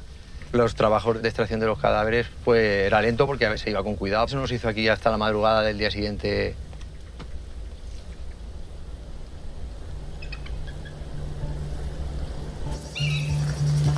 Yo entré, sabiendo que me iban a echar enseguida, pues cogí, en cuanto los tuve a la vista, empecé andando sobre la marcha porque iba tirando fotos.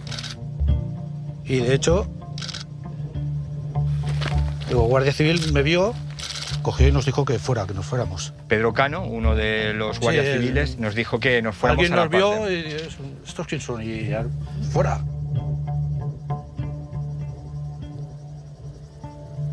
Esta es esta. Y aquí estás tú. Sí, ahí es cuando se nos acerca este señor, que creo que era Carboneres. Sí, creo que sí, del funerario. Dice, yo venía por un cuerpo y aquí hay tres. Quería decirlo de alguna manera al señor y al final cogió la pegatina que había con la foto de las tres niñas Sí. y las señaló. Dijo, son ellas. Bueno, no lo dijo, señaló. Ahora, placer, tú estuviste muy cerca de los guardias civiles, porque hay una foto donde estás apoyada en mi coche, que estás prácticamente al lado de ellos. Yo me quedé ahí quieta. Estábamos comiendo en casa y llamó Sergio, el forestal, vino a buscar a mi padre. Yo estaba en el comedor, entonces yo escuché, pues eso, que habían encontrado una fosa, que sobresalía una mano y tal. Y yo pensé que era un yacimiento arqueológico, porque aquí habían bastantes. Entonces yo era estudiante de fotografía y llevaba mi cámara y dije, papá, yo me quiero ir contigo. "Eh, venga, pues vente. Y ya nos subimos. En aquella época todo el mundo de esa edad hacíamos lo mismo, nos poníamos a hacer autostop hasta la discoteca que estaba en la Alcudia. A raíz de eso se acabó. Se acabó lo de hacer autostop, pero ya no yo sola ni mis amigas, sino todo el mundo. Lo que yo me pregunto es cómo subiría este ataúd, eh, porque no cabe aquí, entonces... Claro, es que eh, subía en el coche funerario. Ah, Llegó un momento que, que no pudo seguir el coche porque era muy bajo y lo subieron al patrón de la Guardia Civil.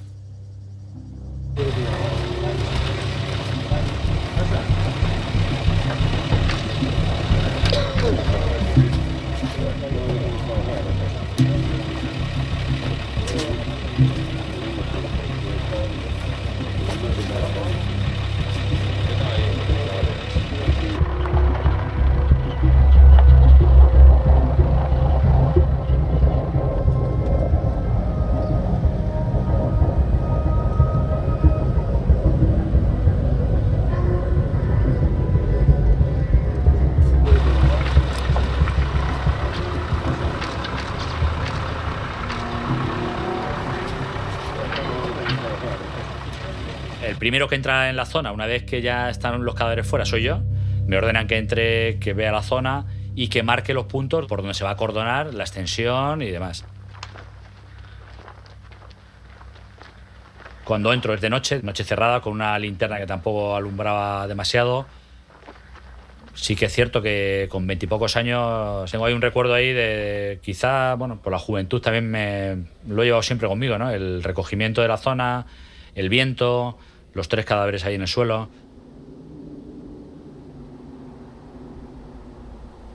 Hay una inspección ocular, se finaliza a una determinada hora, se reabre al día siguiente a otra determinada hora, porque de noche no había unas condiciones ideales para, para hacer esa inspección ocular.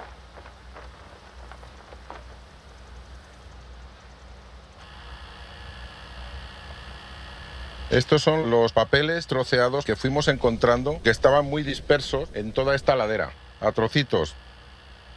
Aparece un primer papel, se busca, aparece un número de, al parecer, de la seguridad social y ya buscamos entre las zarzas, apartándolas, pisándolas y van apareciendo trocitos de papel que algunos estaban que apenas se leía, ¿no?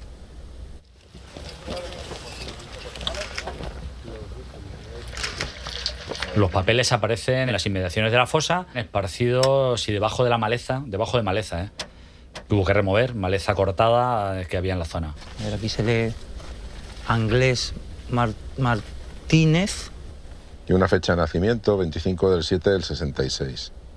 Componemos al final que se trata de una persona que ha sido tratado en el Hospital La Fe de Valencia por una enfermedad venérea. Era una de las pistas que había que seguir. Me suena el teléfono. Mira a ver si tiene antecedentes Enrique Anglés. Pues sí, sin mirar nada, sin sacar el expediente y nada, pues sí que tiene. Y la familia, pues claro que tiene, si es un archiconocido de nuestros. Y el capitán Ibáñez me llama por teléfono. Oye, acude para acá, que han aparecido los cuerpos del niño en Alcácer y hay que ir a, por Enrique Anglés. Yo de aquí con el capitán salgo y nos vamos a Catarroja, al piso. Ya de todas formas el capitán ya había dispuesto todo el dispositivo de con medios que había, montó unas patrullas allí en los alrededores. Claro, llegamos a tocar la puerta y la puerta pues que no abre nadie. El Enrique que está dentro nos atranca la puerta y no nos abre. Golpes que llamaban a la puerta. Mi hermano Enrique estaba por allí, no quería abrir. Con el nerviosismo sí que salgo y veo que ponen una madera en la puerta para que no entren y que están esperando a que la policía se vaya. Blanca se queda abajo y Mariscal sube arriba a la terraza. Nosotros vamos al- a Catarroja a solicitar el mandamiento para el mandamiento de entrada y registro. Cuando llega, ve que ya han llegado más apoyo. Ya estaba el capitán, ya, había- ya había- Habían y- entrado. y- Habían abierto voluntariamente. Todo ocurrió, pues eso, con rapidez. Y eso que llego yo y veo pues, a uno con un perro. No rubio, sino que era, llevaba mechas. Y bueno, pues, pues un vecino. Y él se mete para adentro y cuando se da cuenta ya, ya no puede tirar marcha atrás. Claro, y él se queda allí, bueno, todos ahí en el comedor. Le preguntaron, ¿tienes algún alias? Y él pues diría, sí, yo soy Miguel, el rubio. Pregunta por Enrique, lo detienen. Enrique, pues sí, soy yo, lo detienen. Yo no entendía nada, claro, porque ni por asomo voy a pensar que buscan a Enrique. Aparte, Enrique no es violento, es un buen chico, pero tiene problemas mentales. Se hace el registro así no minucioso, porque tampoco no sabíamos que íbamos a buscar. Si lo que lo buscamos era el Enrique, porque el papel que aparece donde... Claro, era el nombre de Enrique. Pasan a la habitación de mi madre, pasan a la cocina y van avanzando. Cuando están registrando mi habitación, en ese momento suena el teléfono. Me dicen que me quede quieta, que no lo coja. Ese teléfono es un teléfono fijo con contestador que era mío, no era de la casa ni de mi familia. Era un, teléfono que me instalé yo para mí, para estar eh, conectada con la gente. Y saltó el contestador. Kelly, soy Rubén. Sí, soy yo, Rubén. Cuando vengas le dices al rubio que, que vaya a donde está el plato y la maneta de la moto. Y que traigan los dos sacos de dormir y los quelos y la leche que está encima de la nevera. ¿Sabes? Cuanto antes posible. Él me llamó a mí para que yo pasara el recado y en esos momentos todos escuchamos el mensaje que se quedó grabado, se cogieron la cinta y se la llevaron como prueba. Entonces llego al comedor y en el comedor está el rubio. No sé por qué motivo lo tenéis Sí, aislado. sí, no, porque claro, porque fue que entra delante de mí y entonces lo dejamos ahí que no sabíamos quién era. Y digo, ¿y tú quién eres? Dice, yo soy el rubio. Y en eso entra el guardia primero de Catarroja. Y le dice al rubio, oye, ¿tú por qué has dejado el coche aparcado mal ahí? Al hablar de coche, yo no sabía que tenía coche. El Miguel Ricardo. Digo, ¿qué coche tiene? Y dice, uno pequeño. ¿Y ¿De qué color? Blanco. Yo digo, ya está. Las niñas habían desaparecido, según atestigo, en la zona de Alcácer, en un coche pequeño blanco. Iban cuatro chicos, abrieron la puerta y las chiquitas pues subieron detrás. A partir de ese momento, voy al capitán digo, esto es lo que ha pasado, dice el capitán. Vamos a todos y nos lo llevamos a, a para tomarle manifestación.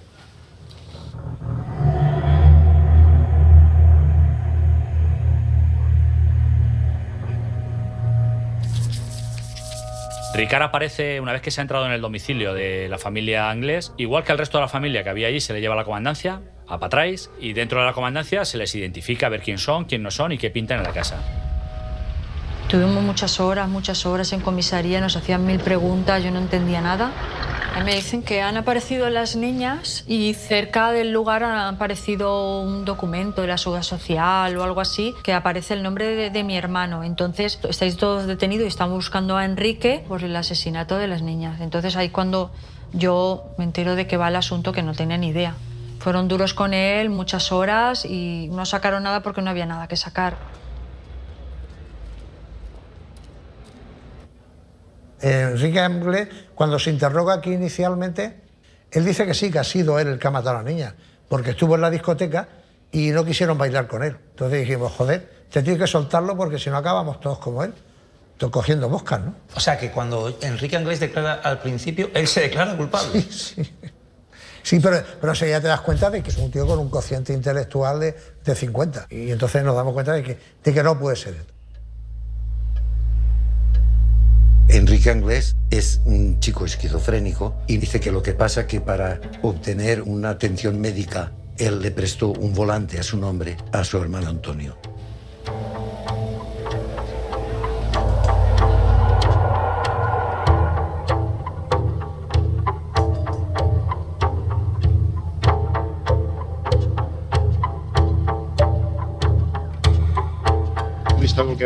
No? Yo no tuve nada que ver. Yo sí, yo he sido siempre inocente.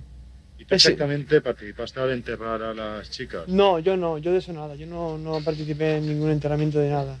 Parece ser que tampoco te encuentras a veces muy bien. Sí. No, yo es que padezco de esquizofrenia. Claro, yo no, no me cabía en la cabeza. No pensaba que fuera Enrique para nada. Eh, Entonces le dije, vamos a ver, yo tengo un hermano que está prófugo de la cárcel que se está haciendo pasar por él. Posible que a lo mejor sea el otro porque este pobre desgraciado ni sale de casa. Entonces con lo que yo dije, pues se dieron cuenta y a Enrique lo soltaron. ¿Y tu hermano sí que tú crees que es culpable o no? Yo no, no, no lo sé, pero si ha sido él, eso es una canalla, una atrocidad que ha cometido. ¿Has visto alguna vez a tu hermano con una pistola en casa o...? Sí, una, una vez me sacó una pistola y me la puso en la cabeza y me dijo que si, que si decía que, si, que no se pasara conmigo, que no se me pasara con él porque si no me pegaría un tiro. ¿Pero eso cuándo ha sido? ¿Después de detenerlo? No, no, no, ¿Antes eso de hace mucho antes, eso hace mucho antes. Antes del es crimen. bastante violento, ¿no? Sí, es bastante violento. Mi hermano Antonio, si te enfadabas con él, mejor dile que sí a todo y, y tengamos la fiesta en paz. Sobre todo mi madre, mis hermanos, todos teníamos un pánico por él, porque no sabíamos cómo, cómo iba a salir. Un día estaba bien, otro día te mandaba, mis hermanos pequeños los mandaba a robar al supermercado. Tráeme esto, entra y róbalo y escóndetelo y tráemelo. A mí, pues lávame esta ropa. Y, y claro, no podías decir que no porque tenía la mano muy suelta. Si se enfadaba y había un cuchillo en la mesa, te lo tiraba, tenías que esquivarlo. Es que, es que era peligroso. ¿Él estaba contigo? Sí. ¿Y a él no lo A detuvieron? él no lo detuvieron, él se ve que se escaparía por alguna ventana o algo y se escapó. Pero en la casa esta de aquí. Sí, en la casa está de aquí. ¿Entró la policía y tu hermano cómo escapó? ¿O, o la policía no lo llegó a ver a él? No lo llegó a ver. Antonio, yo sí que dije siempre, ha salido por la ventana. O sea, estaba aquí y se ha escapado. Pero bueno, como estaba en busca de captura porque no volvió a un permiso, era entendible que no quisiera estar en, en el entorno para que no lo pillasen. Él atranca la puerta y yo permanezco en mi habitación y él está desesperado, quiere fugarse. Yo entiendo que él no ha vuelto del permiso, que posiblemente sea por esa razón o algo referido a drogas. Me dijo, mira, yo voy a deslizarme por esta ventana. Cuando veas que estoy ya en el tejado, pues coge las sábanas. Él se fue por encima de los tejados y a lo mejor son 500 metros hasta conseguir llegar a la siguiente calle. Entonces, si lo tenían rodeado, tendría que rodear toda una manzana entera. Entonces, él se desliza dos pisos y luego tendría que balancearse hacia la derecha para poder saltar y pisar lo que es el techo del segundo piso. Cuando yo ya vi que estaba por los tejados, pues yo recogí las sábanas, le quité los nudos y entonces es cuando ya se Enrique abrió la puerta a la policía. Yo lo único que sí que afirmo, por lo que me comentan los compañeros eh, que sí que están allí, que Antonio Anglés en el domicilio no está. Y Antonio Anglés no salta del por la ventana del domicilio. No salta. Evidentemente, si tú ves dos alturas, dices imposible que salte. Vale, saltó, ¿no? Se deslizó y luego se balanceó y... y- y- Va, no sé. Eh, yo estaba allí y yo lo vi. Por aquí pegó el bote. Por aquí. Pegó por ahí saltó por allá, mira. ¿Eh? Es por ahí. ¿Eh? Y saltó por allá.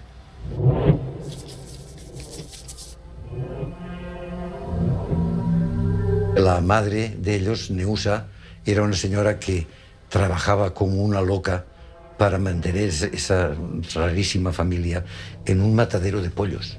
Eh, Su hijo Antonio le, pegaba y la maltrataba y sin embargo acabó hipotecándose todo lo que podía para darle un dinero a su hijo que pudiera huir. Antonio no respetaba a nadie. No tenía ningún respeto por nadie. Vamos, le daba igual. Mi madre, yo, quien fuese. Él se volvía agresivo y no le hacíamos caso y estábamos las dos eh, cerca de él, pues nos cogía y nos pegaba un golpe y nos chocaba así y nos salía un chichón. Y esa es una manera que tenía de golpearnos. No, yo no creo que tenía empatía por la gente. Era una persona muy fría. Todos le teníamos miedo. El tetegrito, el, el, el Antonio, era muy malo, era muy malo. Era, era malo, era travieso. Era muy malo. Si salía, se corría, él le castigaba, le ataba para que no fuera, estaba para la ventana. Era muy ruin. No quiero hablar mucho, porque si acaso él estaba mirando y viene aquí, me pega un tiro y ya Pues me mata y No, mujer, me corta no. la cabeza por lo que No, sea. no, no. calla, loca! Antonio Anglés, según su familia, estuvo en su casa la misma noche que encontraron los cadáveres y que detuvieron a Enrique y Miguel Ricard. La madre dice que le robó dos millones de pesetas. Y lo cogió él, era la botella mismo, delante de mí, puesto en, la, en su jaqueta. Y se lo lleva dos millones encima. ¿Eh? Y son mías. Mientras tanto, la policía busca por toda la provincia a Antonio Anglés, que es posible que vaya armado y lleve tres documentos de identidad falsos.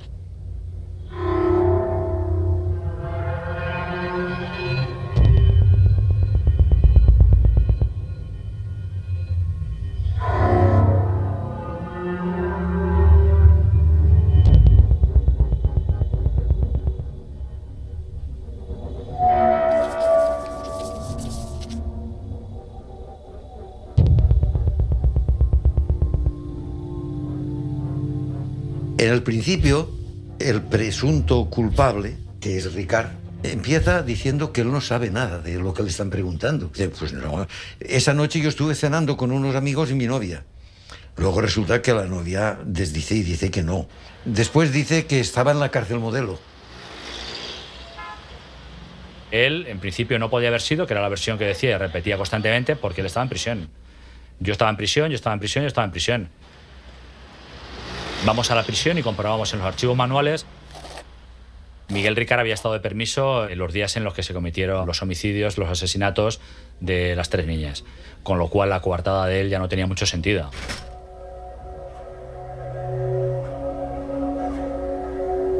con Miguel Ricard, fuimos conduciendo la conversación de una forma indirecta que al final acabábamos hablando de las niñas y yo estoy sentado y detrás de mí hay un cartel con las fotos de las niñas y veo que, hay una insistencia en su mirada que me parece morbosa, ¿no?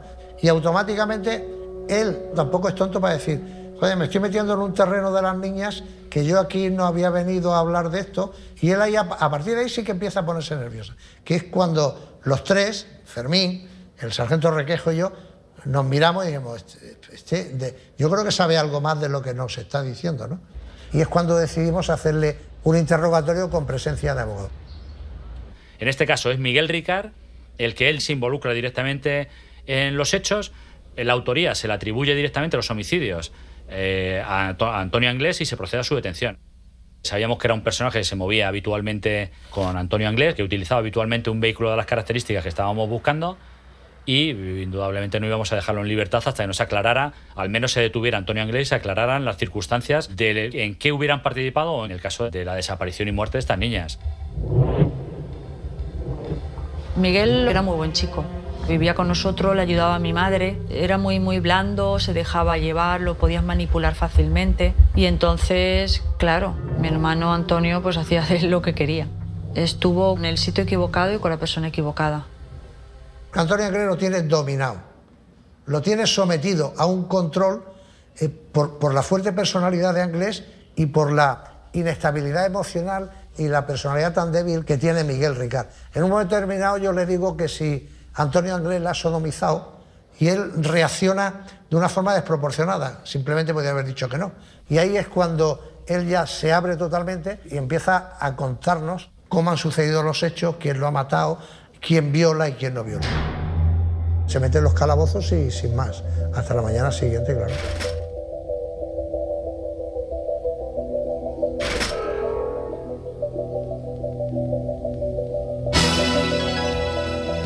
Miguel Ricard y Enrique Anglés se encuentran detenidos como presuntos implicados en, En este momento se han producido dos detenciones y están las fuerzas de seguridad del Estado tratando de detener a otra tercera persona probablemente implicada en estos en este asesinato.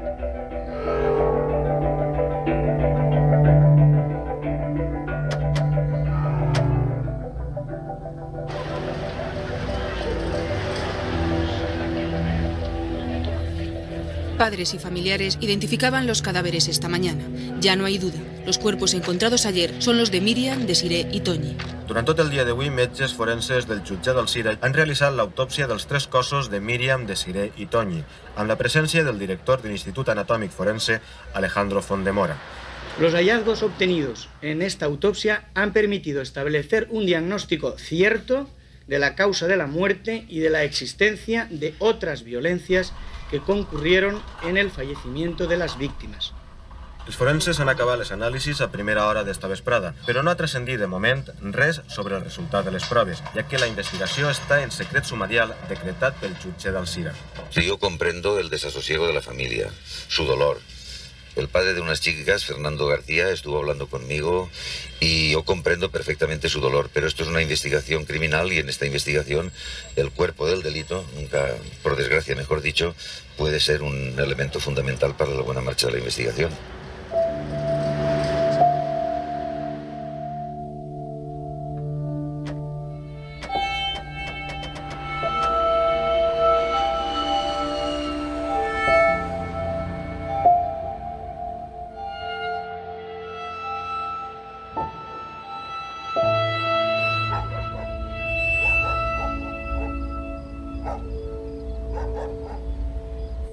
Capitán de la Guardia Civil se acerca a Fernando al, al bajar de las escalerillas del avión mm, para mm, decirle que solicite la realización de una segunda autopsia mm, porque en el caso hay un gato encerrado. ¿Este miembro de la Guardia Civil en la escalerilla del avión sería la primera persona que siembra sospechas en el caso?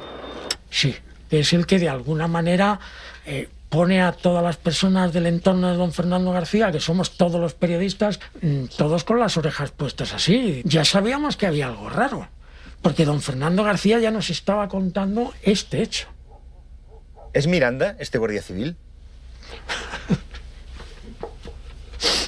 Pues sí, claro que es Miranda, sí.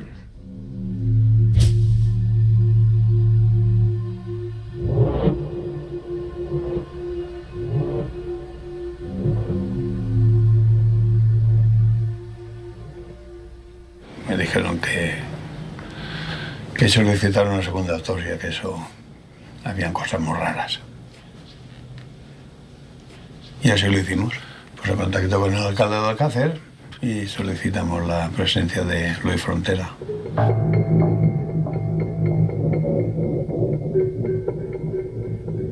La familia, a través de su abogado, se ha trasladado a primera hora de la mañana a los juzgados de Alcira para pedir permiso al juez y realizar una segunda autopsia dirigida por el catedrático de Medicina Legal Luis Frontela. Se optó por eh, trasladar a, a- a un técnico afamado como es Luis Frontela, eh, con un maravilloso ofrecimiento que tuvo él mismo. Así pues, esta nueva autopsia se celebrará sobre las cuatro y media de esta tarde. De los resultados de la primera fase se sabe ya que Miriam, Antonia y Desiree habían sufrido traumatismos antes de morir, al menos dos de ellas de un tiro en la nuca. Un tiro en la nuca puede significar muchas cosas. Una ejecución puede, mm, puede también ser una especie de ritual después de unas maniobras anteriores, eh, puede ser un tiro de remate, o sea, pueden significar muchas cosas.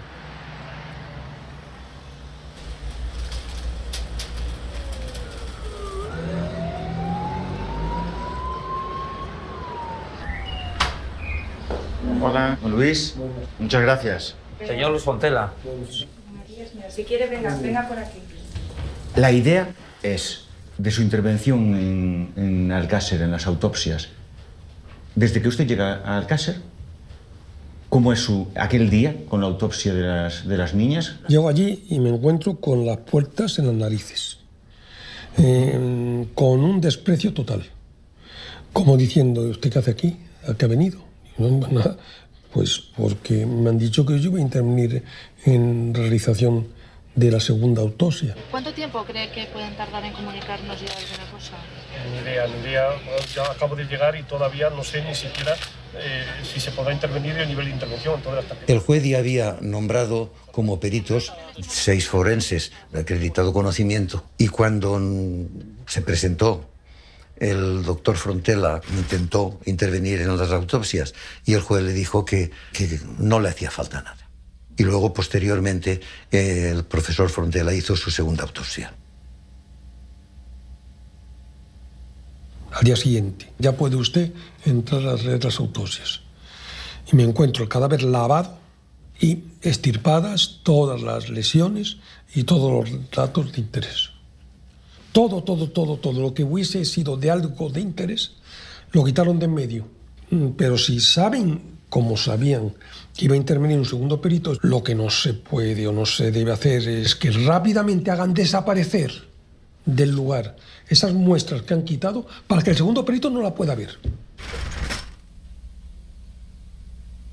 Cuatro años después, eh, en el Mississippi, eh, Juan Ignacio Blanco y Fernando García hablan, respecto a este momento de la rueda de prensa conjunta, hablan de esta manera. Entonces el señor Corcuera mm, les obligó, yo creo que con buena fe, a que firmaran una especie de pacto, unas autopsias, si no amañadas, sí mm, por encima, entre comillas. Estamos hablando de algo muy grave. Unas autopsias acordadas. Hemos acordado hacer una autopsia hasta aquí. Es que lo grave de este asunto es que no se tiene en cuenta nada. Vamos a ver, yo les he dicho antes una cosa mm, de interés. Si yo no conozco el informe de los forenses, yo no puedo estar de acuerdo en si estoy, si su línea de investigación era adecuada o no, hasta que no conozca el informe de los forenses. Estaba de acuerdo en la causa de la muerte.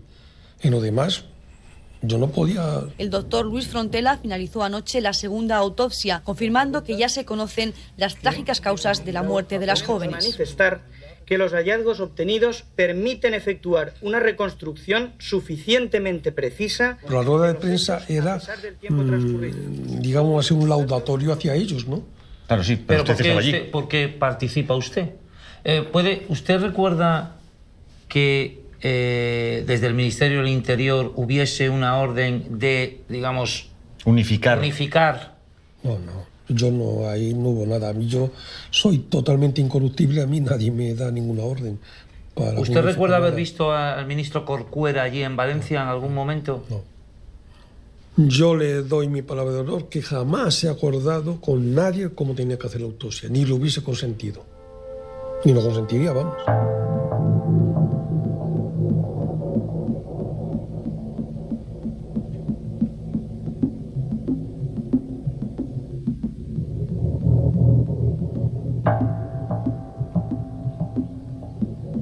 Mi primera intervención fue la primera declaración judicial que eh, Miguel Ricard presta el 30 de enero de 1993. Conforme va pasando las horas, uno se relaja, intenta, a lo mejor el cansancio también, pues bueno, pues voy a empezar a, declarar, cuanto antes declare, antes acabaré. Y claro, una vez dices una cosa, pues empiezas a soltar otra y te preguntan y sí, vas, vas, vas, vas, vas. Los imputados, cuando ven la sombra de la posible imputación, empiezan a decir, a manifestar y a buscar testigos de todo, de que ellos no estaban allí. Pero a la vista de que todo, coartadas y manifestaciones que iba diciendo, iban destruyéndose, empieza ya con una declaración en la cual él es el mandado de Antonio Inglés. Cogen a las niñas antes de llegar a la discoteca color y luego se las llevan ya por caminos que cuando las niñas se dan cuenta de que han sido privadas de su libertad, el inglés las golpea de mala manera y las hace, en fin. Y entonces les dice que pare en una fábrica y que se lleva a una de las niñas oye gritar a esta niña, luego viene a, para llevarse a otra y hace lo mismo, y entonces él a la que queda, pues mm, intenta tener acceso carnal con ella, eh, y ella consiente porque está muy atemorizada, que entonces viene, se lleva también a esta niña, oye tres disparos,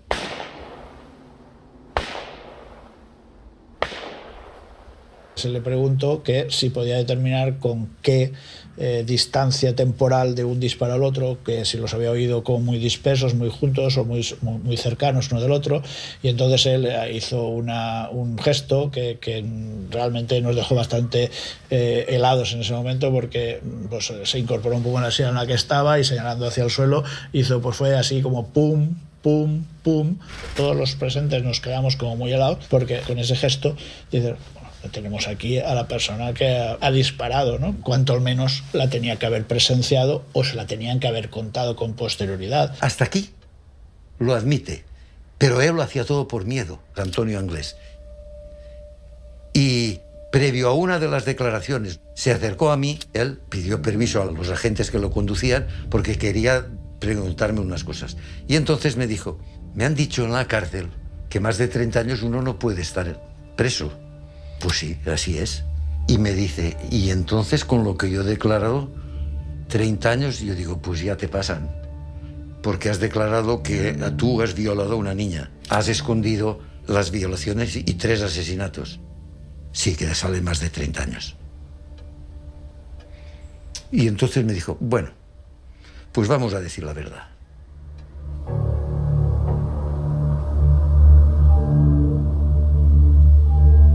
En Alcira, a 2 de marzo de 1993, ante el juez de instrucción, estando presentes el ilustrísimo señor fiscal jefe, don Enrique Beltrán, el médico forense, don Francisco Ross Plaza.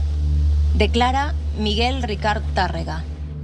Cuando las jóvenes se dieron cuenta que pasaban de largo de la discoteca y que no las paraban y empezaron a protestar, el declarante dijo a Antonio de dar la vuelta y dejarlas, pero este último, pegándole dos capones, le dijo que en el coche mandaba él, y a continuación, para acallar las protestas de las niñas, Antonio empezó a pegarles puñetazos a las mismas.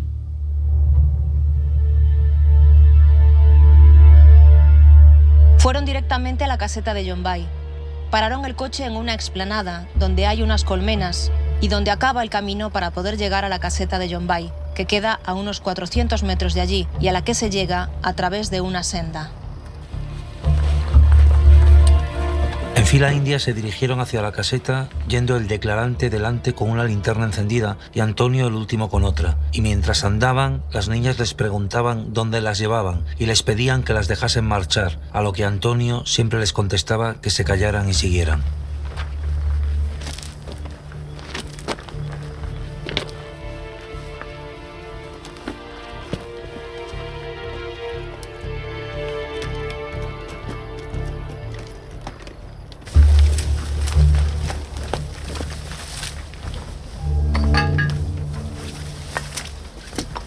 Llegaron a la caseta, subieron directamente al piso alto. Lo primero que hizo Antonio fue atar a víctima 1 y víctima 2 a un poste que hay en el centro del habitáculo con las manos a la espalda. A continuación, Antonio cogió a víctima 3, la tiró a un colchón que allí había y la desnudó totalmente mientras ésta se oponía y se defendía, siendo en todo momento reducida por Antonio. Desatada víctima 2, Antonio la desnudó rompiéndole las ropas superiores y la tiró en el colchón, diciéndole al declarante que ahora le tocaba a él, protestando el declarante que en esas condiciones a él no le apetecía hacerlo, respondiéndole a Antonio que estaba con él o lo enviaría a tomar por culo, dando a entender que lo mataría. Al mismo tiempo, con un tronco de bastante grosor, le golpeó dos o tres veces al declarante en la parte inferior de la espalda.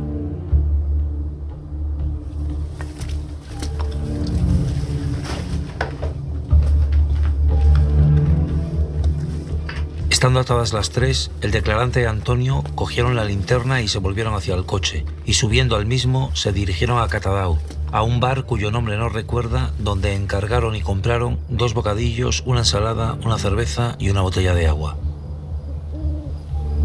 Se volvieron con todo ello a la caseta donde cenaron los dos y ofrecieron agua a las jóvenes, de las cuales solo una quiso beber. Una vez hubieron cenado, Antonio desató a víctima 1, le quitó la ropa y una vez desnuda, la tiró en el colchón procediendo a hacer con ella lo mismo que había hecho con sus amigas.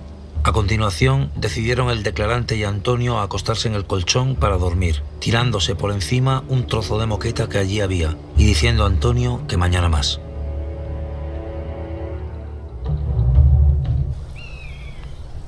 Al amanecer, Antonio se levantó y se marchó sin decirle a dónde al declarante ni con qué fin, tardando unas tres o cuatro horas en volver. Cuando Antonio volvió, llamó al declarante para que bajase la planta baja y allí le dijo que había que matar a las niñas y enterrarlas para que no se chivasen. Ante esto, el declarante le propuso a Antonio dejarlas libres, diciendo a Antonio que parecía ser tonto diciendo eso, ya que si continuaban vivas, los descubrirían a ellos. Entonces subieron al piso alto y permanecieron allí aproximadamente dos horas sentados hasta que se hicieron las tres de la tarde, en que Antonio se levantó y diciendo que nos vamos, dirigiéndose a las jóvenes, las desató y se fueron todos hacia donde estaba el coche. Una vez que llegaron cerca de donde se encontraba el coche, cerca de unas colmenas y un campo de olivos, allí Antonio le dijo que volviera al declarante, que subiera a la caseta y que trajera un trozo de moqueta que durante la noche habían utilizado para taparse. Aclara que mientras fue a por la moqueta supone que Antonio ató nuevamente las manos a las jóvenes, ya que así se encontraban estas cuando él volvió.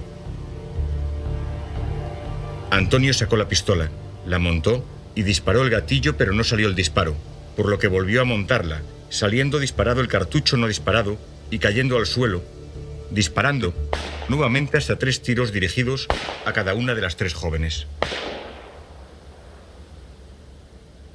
Después de muertas, Antonio colocó en el fondo del hoyo la moqueta, tiró un cuerpo tras otro en el interior y de modo que quedaban apilados para taparlos con el resto de la moqueta y a continuación tirar la tierra encima, para lo cual Antonio requirió al declarante a que lo ayudara, lo que así hizo este con la azada, mientras Antonio enterraba con la parte más ancha del pico.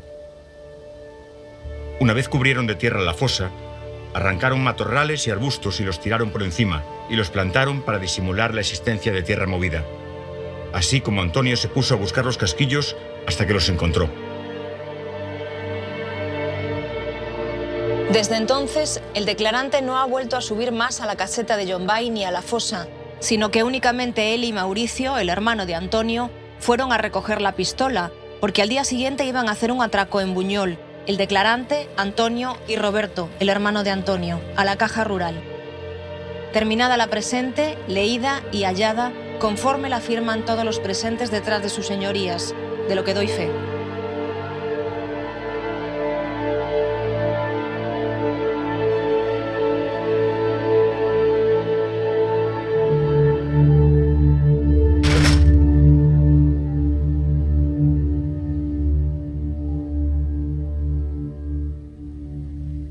Ocurre algo que es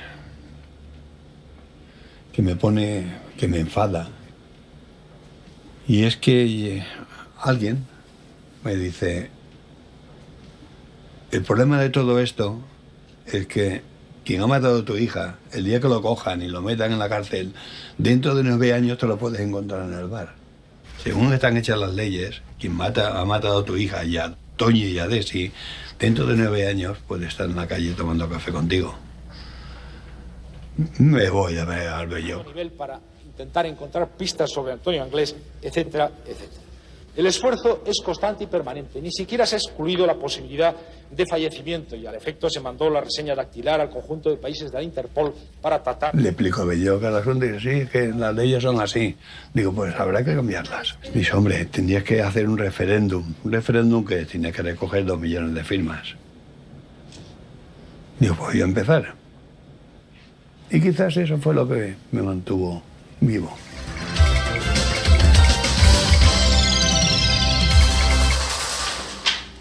Dos millones de firmas para pedir que los violadores y agresores sexuales cumplan íntegramente sus condenas. Ha sido la tarea a la que se ha dedicado en cuerpo y alma Fernando García. Antes de presentar esta propuesta al Parlamento, García intentará conseguir otros dos millones más de firmas. No estamos hablando de un robaperas, estamos hablando de gente que sale a la calle con un único objetivo, volver a matar o volver a violar.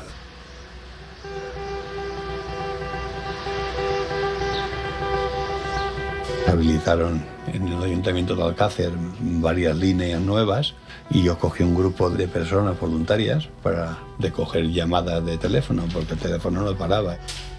Hola. ¿Sí? Primero, a usted, señora. Nace una necesidad de, de que la justicia sea real.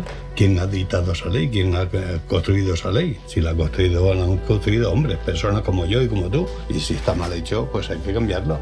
Lo que no se puede dejar es un asesino suelto.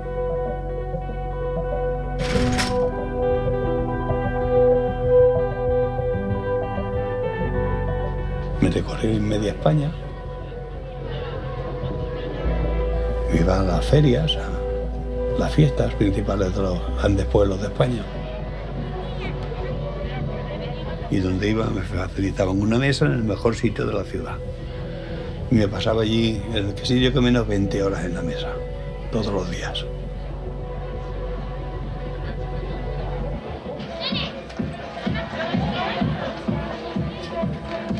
Yo voy recogiendo porque yo estoy solo, recogiendo firmas en todo el país, ayudado por gente que, colectivos, pues colectivos de mujeres, colectivos de padres, eh, asociaciones, y que lo que estoy haciendo es eh, un llamamiento social para que el pueblo, que en definitiva es quien tiene la última palabra siempre en todo, Pero el pueblo está de acuerdo en el que pueblo las está de penas acuerdo fueran... porque yo cada vez que pongo la mesa, la mesa se llena desde que la pongo hasta que la gente se va a dormir, porque tiene todo el mundo que dormir.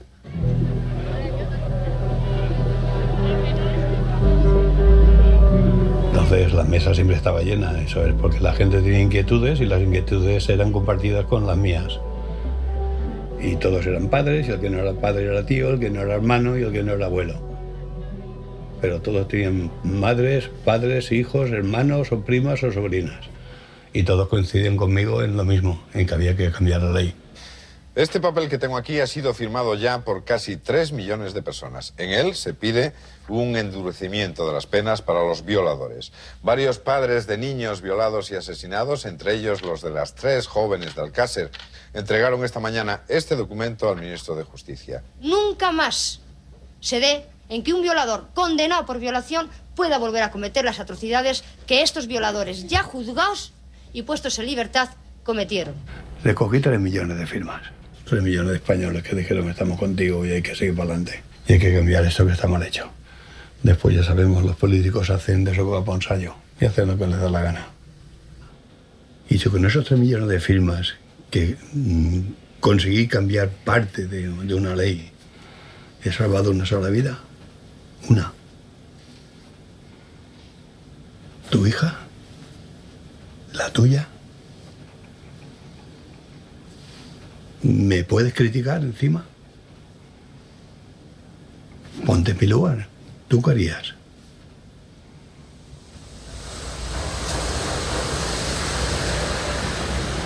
En verdad me dais pena, por eso os doy esta única oportunidad. Os lo digo por segunda y última vez. O me mandáis 100.000 pesetas o vosotros mismos. Como el día 21 de junio no tenga el dinero, vais todos para la cárcel, vosotros mismos, sin más deciros, me despido.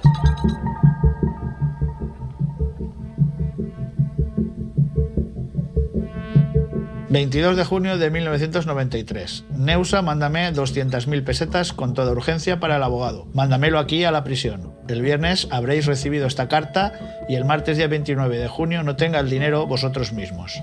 Ya sabéis lo que hay, así que no tengo nada que deciros.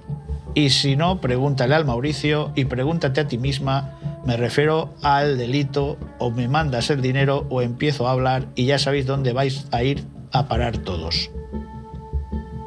Giro telegráfico urgente. Miguel, si me estás viendo, te digo que esas amenazas de... Yo de primera ni amenazaba a tu familia ni nada como me escribes en las cartas. Y de segundas te digo también que pasta, pasta te voy a enviar pastas gallos, ¿sabes? Si, ¿qué quieres? ¿Qué prefieres? ¿Macarrones o espaguetis? Porque yo dinero ni te voy a enviar nada ni nada. Tú sabes unas historias mías, ¿no? Si quieres de- delatarme, delátame, me da igual, ¿sabes o no? O sea que olvídate del dinero. 2 de agosto de 1993.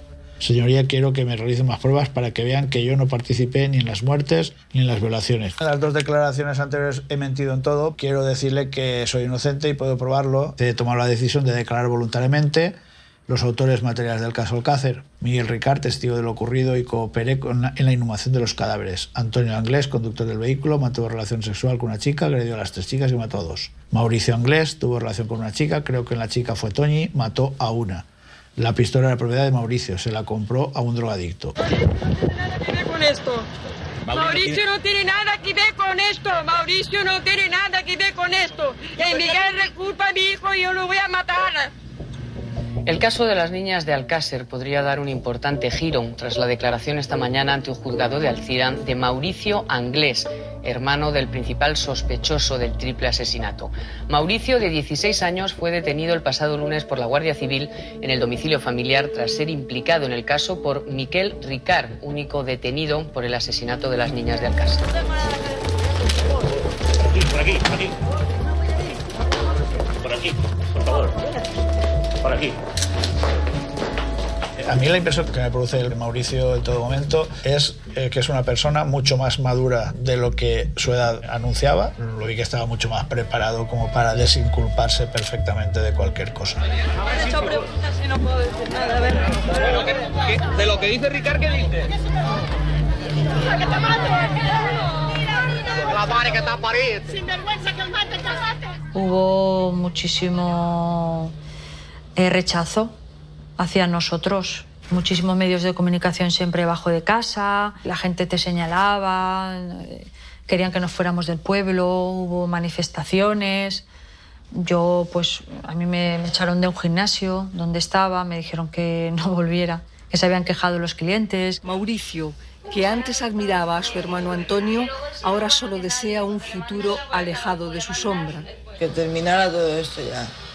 Que hicieran el juicio y que se viera todo lo que hay, ¿entiendes? Y, eso, irnos, nos queremos ir a Brasil una temporadita con nuestra familia y vivir tranquilos ya. Yo no recomendé el careo a Miguel porque creía que evidentemente no iba a tener ningún sentido para poder inculpar a, a Mauricio del respecto. Mauricio era una persona creo que muy inteligente. Esta mañana en el juzgado de instrucción número 6 de Alcira han mantenido un careo Miguel Ricard, el único detenido por este crimen, y Mauricio Anglés, hermano del principal sospechoso Antonio Anglés y al que Ricard había implicado en los asesinatos en su última declaración. Precisamente el próximo domingo se cumplen dos años de la desaparición de las niñas. Poder avanzar sin el triple crimen de las niñas de Alcácer participó al menos una tercera persona. Ese es el objetivo que persiguen estas diligencias, el careo entre Miguel Ricard y Mauricio Anglés. No estaba muy seguro de cómo plantear el reto Miguel a Mauricio, es decir, lo intentaba pero que Mauricio rápidamente le daba la vuelta, le, careaba mucho mejor, es decir, si tú me estás preguntando por esto, yo digo, sí, pero no te acuerdas que realmente era de esta otra manera, ¿no? Lo que buscaba era una coartada de presencia de determinadas personas para tapar ese día, ¿no? Es difícil a través del careo de ambos se pueda llegar a concluir que efectivamente participó una tercera persona. Cuando aparecen todas estas cartas que van minando la posibilidad de una defensa más o menos clara, cuando dices, oye, no hagas más declaraciones, y él continúa yendo un poco a su, a su albedrío y mandando cartas y diciendo cosas, si a la falta de confianza le sumas el, el hecho de que eh, un despacho que empezaba entonces eh, eh, con la carga emocional que significaba ir por la calle y que casi, casi te como que eras el abogado del malo de la película, pues todo iba sumando, decir, bueno, yo llega un momento en que no puedo trabajar, no puedo desarrollar mi profesión, no solo trabajo para este caso.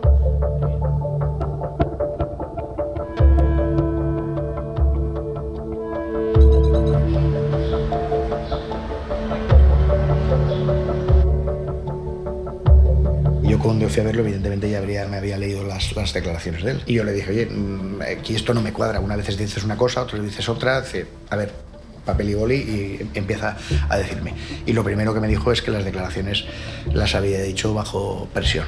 Las primeras declaraciones fueron muy condicionadas y se iba cambiando en función de lo que le iban dictando que tenía que ir diciendo. Le iban poniendo las palabras en su boca hasta que llegó un momento en que ya él dijo la verdad que era, que era inocente. La sospecha de que hubieran podido intervenir más de dos personas ha disparado todas las hipótesis. La familia, oiganlo bien, sospecha que fueron secuestradas para ser utilizadas en una extraña orgía en la que participaron gentes distintas a las que desde un principio les atribuyeron el asesinato. Esta hipótesis se vio hoy parcialmente avalada por el prestigioso forense sevillano Luis Frontela. Por nuestra parte va muy lento porque hay obstáculos. No estoy haciendo todo lo que, lo que yo me gustaría. Y no le puedo decir más si es que no le puedo decir. Me, me, uy, si le digo me meten en la cárcel a mí. A Miguel Ricardo lo meten en la cárcel, le leen la cartilla, le dicen, aquí hay dos caminos. Uno, que tú firmas lo que te pongamos y cuando acabe el tiempo de tu penitenciaría te vamos a llevar a un lugar donde vas a vivir como un rey. O el otro camino, que un día aparezca muerto en la cárcel. Tú decides. Y eso convence a cualquiera. Jo veig que és un apanyo, claro, el que fan en ell. Un acord que fan en ell.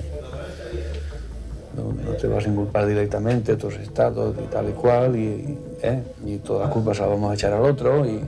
Leyendo las declaraciones, esas, esa man- manera de, de declarar, al final dices, esto se nota que no es eh, nace de motu propio. Y, y hoy decir blanco y mañana negro, ir cambiando, Se ve que, según me dice él, eh, que yo prefiero no enjuiciar ni, ni decir ni que sí ni que no, pero bueno, me habló de que, bueno, que si la bolsa de plástico en la cabeza, etcétera, etcétera. me dijo que la habían arreado bien, pero bien, y que la habían amenazado incluso con una niña pequeña que tiene. Y yo le dije, oye, pero tú cuando, cuando declaras tienes al juez y además a tu abogado. Dice, sí, pero antes no y después tampoco. Señoría, he ahí la verdad que el juez instructor no ha querido escuchar. Señoría, todo lo declarado ha sido contra mi voluntad, empleando torturas físicas y amenazas, de las cuales le dije al juez instructor y se echó a reír, de las cuales me hace sospechar que fue él quien ordenó las torturas físicas, de las cuales, y para finalizar, puedo demostrar, uno, mi inocencia de lo que me acusan, Dos, las torturas físicas. Tres, que me decían lo sucedido aproximadamente y los síntomas de violencia que presentaban las víctimas. Me llamo Rosa, Rosa Ricard, soy la hija de Miguel Ricard. Cuando tenía un año de edad, mi padre fue detenido. Nunca lo he visto en persona.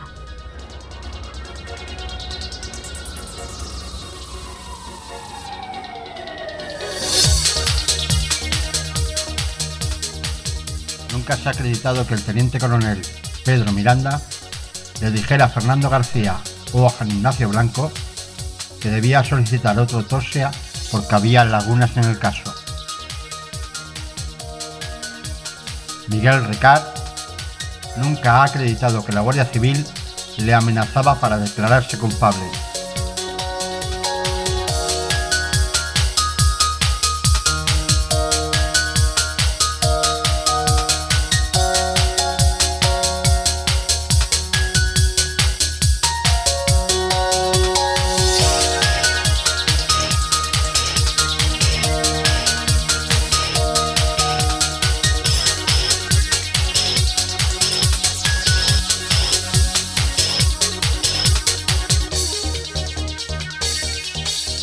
Al episodio 3, titulado Teorías. El padre de una de las víctimas colabora con un periodista de investigación.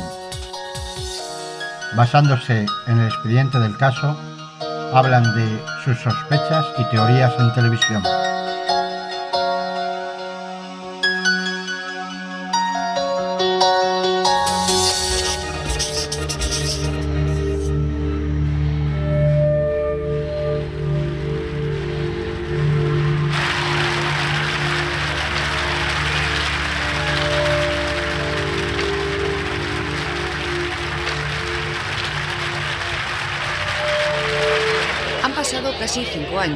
Pero la indignación y el dolor siguen presentes en Alcácer. Las familias de las jóvenes asesinadas no quieren que se celebre el juicio por el asesinato de Toñi, Miriam y Desiree. Aseguran que no se ha investigado lo suficiente, por eso no desean que el próximo lunes, día 12, comience en la audiencia de Valencia el proceso para determinar cómo y quiénes asesinaron a las tres jóvenes.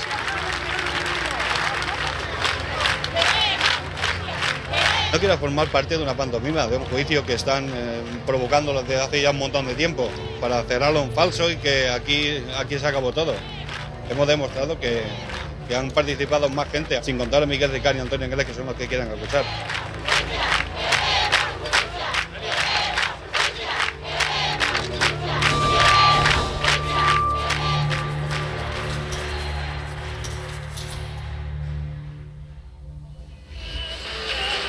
Fernando García ha vuelto hace poco a su trabajo tras haber dedicado todo su tiempo durante más de dos años a una campaña de recogida de firmas para conseguir que los violadores cumplan íntegras las penas que les imponen. La falta de mi hija aún no la tengo asumida. Realmente no la tengo asumida. Hay noches que sueño con ella, sueño que, la abrazo, sueño que ha sido todo un sueño. Algo que realmente no ha pasado. Estoy luchando por seguir adelante. Cuesta mucho de salir, pero estoy luchando mucho. y porque me quedan dos hijos. Y porque espero que si antes, antes de morirme, pues que, que se haga justicia. Casi tres años después de aquel espantoso crimen, las investigaciones policiales parecen estar estancadas. Los padres, sin embargo, no se resignan a saber quiénes fueron los asesinos de sus hijas. Fernando García, el padre de Miriam, ha denunciado el oscurantismo que rodea el caso y ha anunciado el inicio de una investigación paralela a la judicial. Yo no tenía ningún interés en meter a la cárcel a Ricard. Yo sabía que Miguel Ricard no había visto a mi hija nunca. ¿Y cuándo llegaste a ese convencimiento de que Miguel... Al principio, de cuerpo presente mi hija en el ayuntamiento de Alcácer dentro de su ataúd y los periódicos por encima de las sillas que decían que ya tenían a los culpables de la niña de Alcácer. Y yo me fijé a ver quién eran los culpables y dije, madre mía, madre mía que pronto han acabado. Ahí me di cuenta.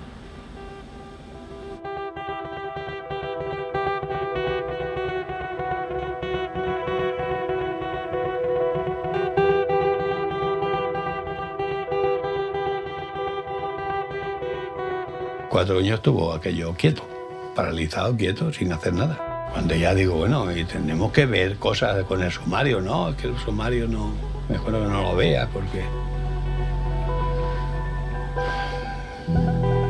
O sea, tengo un abogado que no quiere que vea el sumario, que no me entere de nada, que...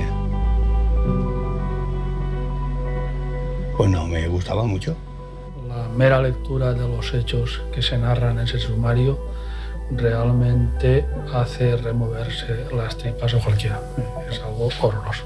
El hecho de que pasen meses sin conocerse noticias no quiere decir que en esos meses no se esté investigando, no se esté trabajando, no se esté analizando. Lo tenía todo claro él, atado y bien atado. El papa de los abogados.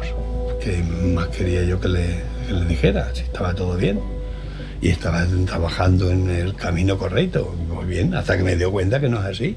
Y habían cosas que no se habían hecho. Y todo esto no se ha hecho, no, porque eso no merece la pena. Hombre, que no merece la pena. Esa era una opinión tuya, pero mía no. Y entonces fue cuando prescindí de los servicios de, del decano del Colegio de Abogados.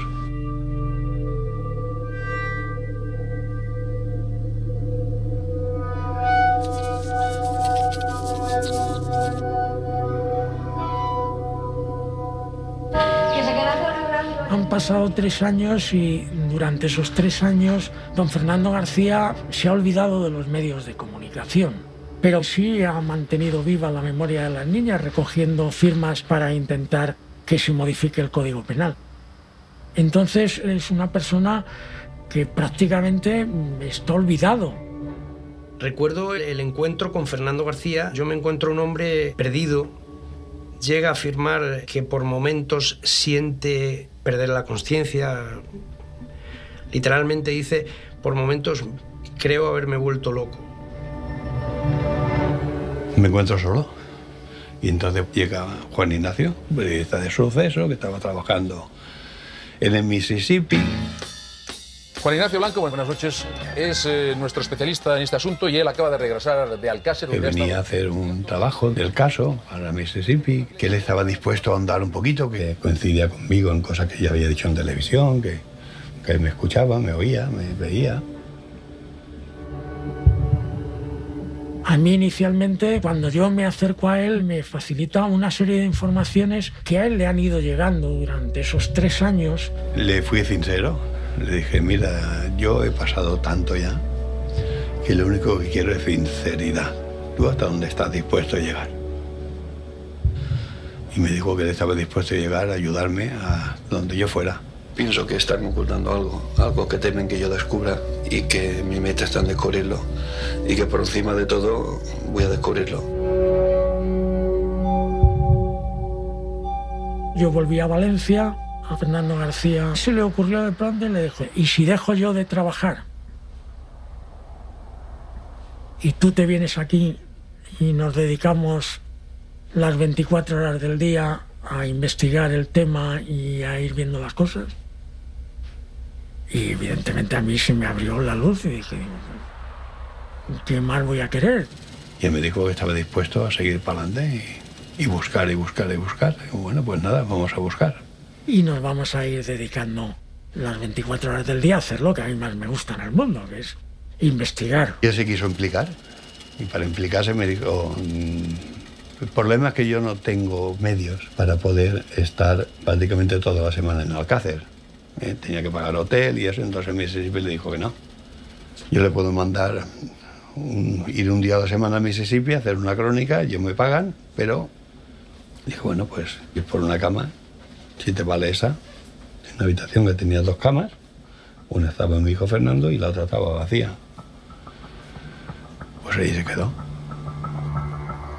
Pues en ese momento mi posición en el grupo, digamos, en ese grupo que acabamos de formar, es la de eh, una persona eh, anónima eh, cuyo objetivo es intentar a pie de calle pues, es extraer toda la información posible.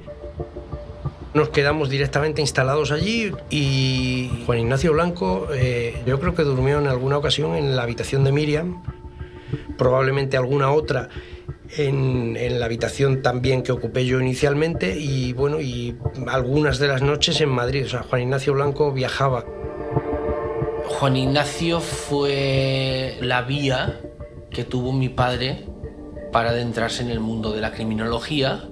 Se instaló durante un largo tiempo aquí en mi casa y él fue uno más en, en nuestra familia. Yo era un crío, habían temas que ellos hablaban confidencialmente. Él decidió que aquí había mucha tela y que esto requería de mucho tiempo de investigación y que... Y ahí fue cuando él continuó trabajando de criminólogo, dijéramos del criminólogo de Alcácer. Fernando García, buenas noches. Hola, buenas noches. Y también nos acompaña Juan Ignacio Blanco. Ellos dos están tras la pista de todo lo que puede haber ocurrido en este caso desde hace ya varios meses. Eh, ¿Con todo esto se está dando un vuelco a la investigación, Fernando? Bueno, es que esto tiene que tener alguna vez una solución y creo que... Básicamente hay tres roles. Juan Ignacio Blanco es el técnico, yo soy el pateador de calle y Fernando García es la llave que nos abre todas las puertas.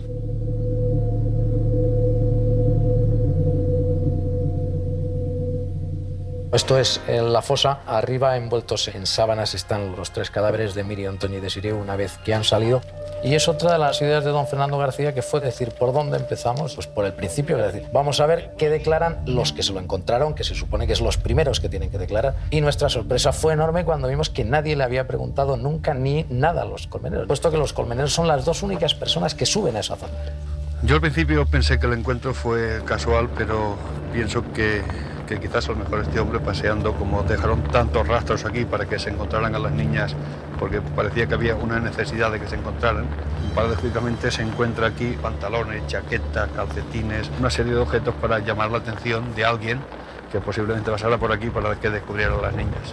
Durante los 74 días que duró la búsqueda de las niñas, pues prácticamente toda la provincia de Valencia estaba tomada por miembros de las fuerzas de seguridad del Estado y ante esa amenaza de que pudieran llegar a detenerles, pues lógicamente hicieron que estos cadáveres de alguna forma afloraran y provocar que alguien los descubriera para que pudieran salir a la luz. Es algo que llama poderosamente la atención y que a nosotros fue precisamente lo que nos hizo empezar a pensar en, en- en- en esa otra teoría alternativa cuando veíamos que esto no cuadraba. Yo digo, oye, digo, ¿eso es un reloj? Dice, sí.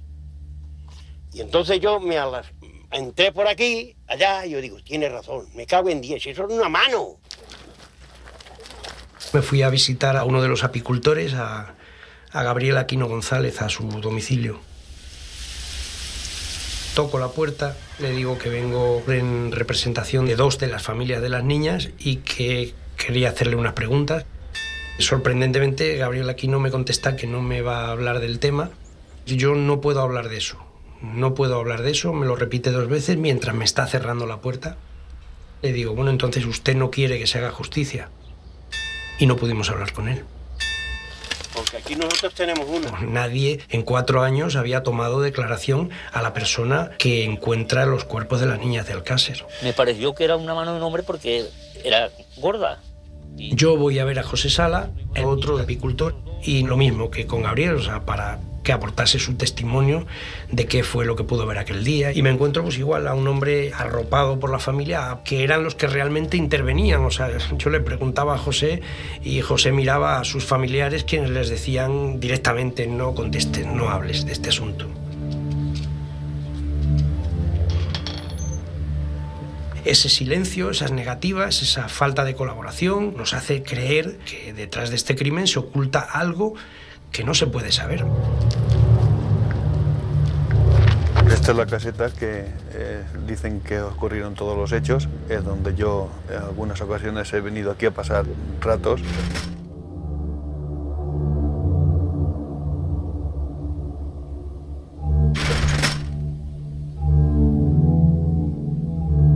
Mi convicción siempre es la misma al ver que eh, se supone que la sangre hubiese salpicado, hubiese manchado pues, diferentes zonas, eh, tanto paredes como colchones, que los colchones de aquellos días están aquí todavía. Ahora subimos a la planta de arriba, los mismos colchones que siguen estando tan sucios, pero manchas de sangre no aparecen, como veis, en ningún sitio. Los colchones están simplemente sucios. Aquí hay un colchón de molles ¿eh? que como observaremos, ¿eh? si tomamos un primer plano, observamos que lo que tiene es eso, suciedad. Y por la parte de abajo, exactamente igual, sucio. Pero sangre, ni una gota.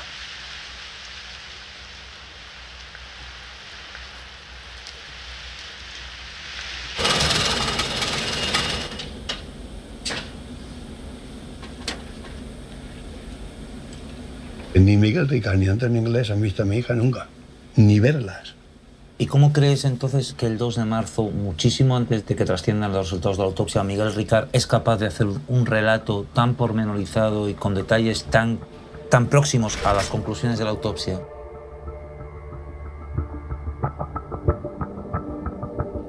Hay relatos que solamente tienes que firmarlo. Nada más, firmarlos. Redactado por otra persona y ya está. Alguien me preguntaba, bueno, y cuando termines con la recogida de firmas, ¿qué harás? Digo, bueno, pues si no han resuelto el caso de, de la muerte de mi hija, pues me tocará retomarlo yo. Y desgraciadamente así es. Yo creo que don Fernando García, cuando aparezco yo, le redescubro otra vez, entre comillas, un poco el, el- el- el- volver a salir en los medios de comunicación. Y decide de alguna manera que eso para él es algo tremendamente satisfactorio y que le puede aportar muchas cosas a todos los, niveles. Toda mi pelea de esos dos meses era acceder a lo que entonces era el, el secreto mejor guardado de este, de este país, que era el sumario Alcácer. Y aparte de conseguir informaciones para rellenar los programas del Mississippi, lo que a mí me interesaba colaborando con don Fernando García era llegar a sus abogados y de tal manera que sus abogados en un momento determinado me permitieran a mí acceder a los documentos porque era lo que era la verdadera información del caso Alcácer. Yo les dije que el, sumario no se podía exteriorizar. Eh, me pidió verlo y le exigí que, que para verlo viera antes, que fuera visto por un psiquiatra o que le aconsejase un psiquiatra, porque es un tema muy duro. O sea, aquello era, bueno, escabroso, tétrico, pavoroso.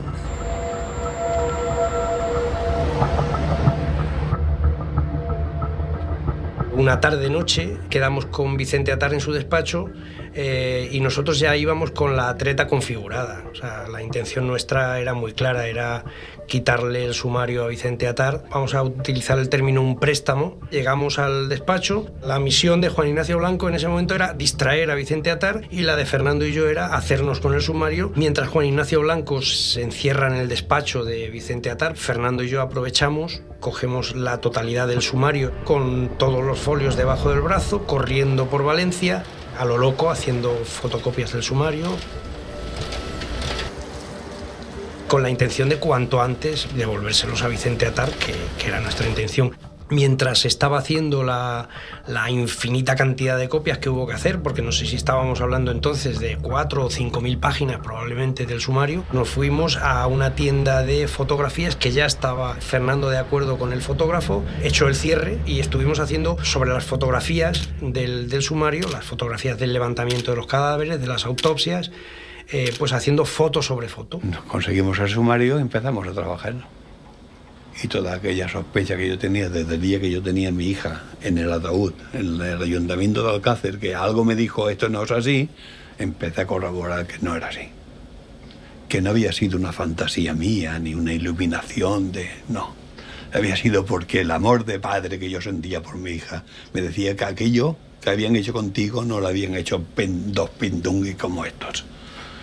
Cuando yo había ido a buscar los pindunguis, sabía quiénes eran. Esto que ven ustedes aquí, señoras y señores, es una exclusiva. Esto que ven ustedes es el sumario secreto del caso Alcácer. Lo hemos conseguido. Antonio Anglés, que ven ustedes en pantalla, el hombre más buscado de España, podría estar escondido a pocos metros Esa noche estaba mi mujer viendo el, el programa del Mississippi y en eso veo que sale del croquis, de la trayectoria, de la bala. Y Fernando al día siguiente dijo que me lo había robado.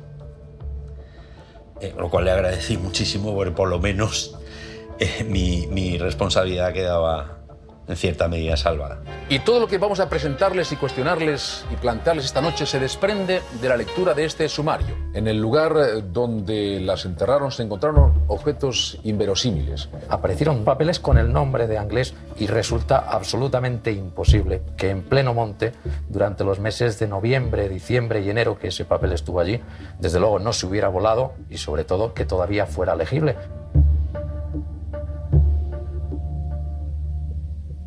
Una zona montañosa, donde hay tormentas, donde hay aire, donde hay que tengan los papelitos allí a trocitos, pues es un poquito sospechoso. Pero sorprende mucho más que el papel sea un certificado médico que le dan a, a Anglés que se presenta a una consulta por una blenorragia, que tiene una enfermedad venérea, a la una de la mañana el día 14 de mayo y ese papel lo lleve en el bolsillo durante seis meses y curiosamente se le caiga del bolsillo el día que enterraron a las niñas. El papelito que llevaba nombre y dirección, por supuesto, una tarjeta de visita que se dejan allí encima de la fosa para que nadie se maree en buscar a quién ha sido.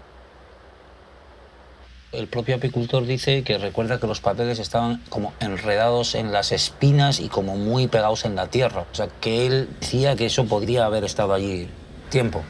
Decía él. Bueno, pues yo invito a cualquiera que coja unos papelitos, que se vaya allí, que los deje y que vuelva a los 75 días. Como podéis apreciar, el viento que corre aquí, normalmente porque es un sitio descampado, pues hace mantener también unos papeles donde dicen que está el nombre escrito de uno de los hermanos ingleses. Estos son los papeles troceados que fuimos encontrando que estaban muy dispersos en toda esta ladera. Que algunos estaban que apenas se leía, ¿no? Lo que decía. Pues si se habían mojado durante dos o tres meses que habían estado lloviendo.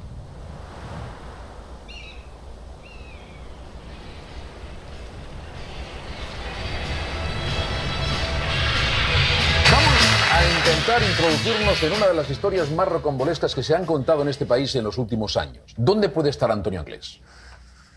Bueno, yo siempre he pensado desde el principio que Anglés estaba muerto. Eh, alguien pensó que Anglés era un testigo incómodo, alguien que podía hablar, que podía traer más problemas que menos y, como se dice en argot vulgar en la calle, le dieron matarile. Pienso que no lo han cogido porque no han querido. Cogen a quien quieren. Porque si apareciera inglés, eh, se sabría toda la verdad.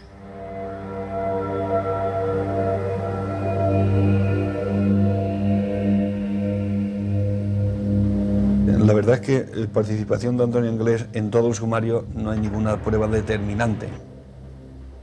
Cuando van a buscarlo, la policía española la tratan de ser la más torpe del mundo porque no son capaces de, de dar con él. ¿Esto qué puede mm, dar a notar? Pues que hay una organización detrás que lo ha protegido o que simplemente lo ha quitado en medio. Una tarde que salíamos de una entrevista, detecto que un vehículo arranca a la par que nosotros. Le pido a mi acompañante que discretamente, en el momento que le indico, observe el vehículo por el espejo retrovisor y que me diga si lo conoce o si puede identificarlo. Concretamente me dice que se trata de un guardia civil de Catarroja y en un punto del trayecto un segundo vehículo se coloca en posición delantera a la nuestra, frena bruscamente en el mismo instante que otro vehículo que está estacionado en la parte izquierda de la calzada, un todoterreno, eh, avanza y hace un amago como de intentar echarnos de la carretera. En ese instante yo doy un volantazo, esquivo la maniobra y claro, pues me chocaba todo, ¿no? Parecía como muy coordinado, ¿no? O sea, no, no, no tenía eh, el aspecto de que fuese eh, nada fortuito. La sorpresa para mí fue al día siguiente cuando intento averiguar la identidad de los ocupantes de esos vehículos a través de las matrículas y mi sorpresa es que cuando me devuelven el dato me hablan de tres matrículas que están dadas de baja, o sea que no son vehículos que estén en circulación.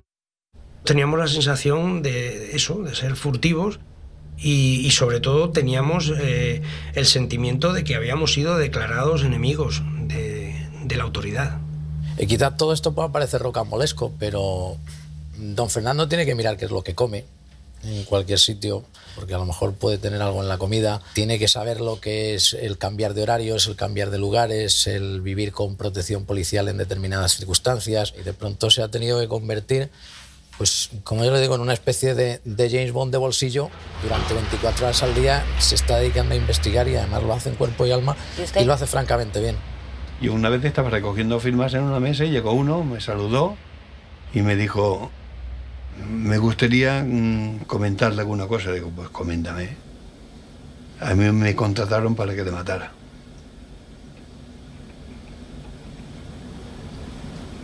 Digo, pues menuda carrera llevas. Esa fue mi respuesta, porque mira, lo que me escondo yo.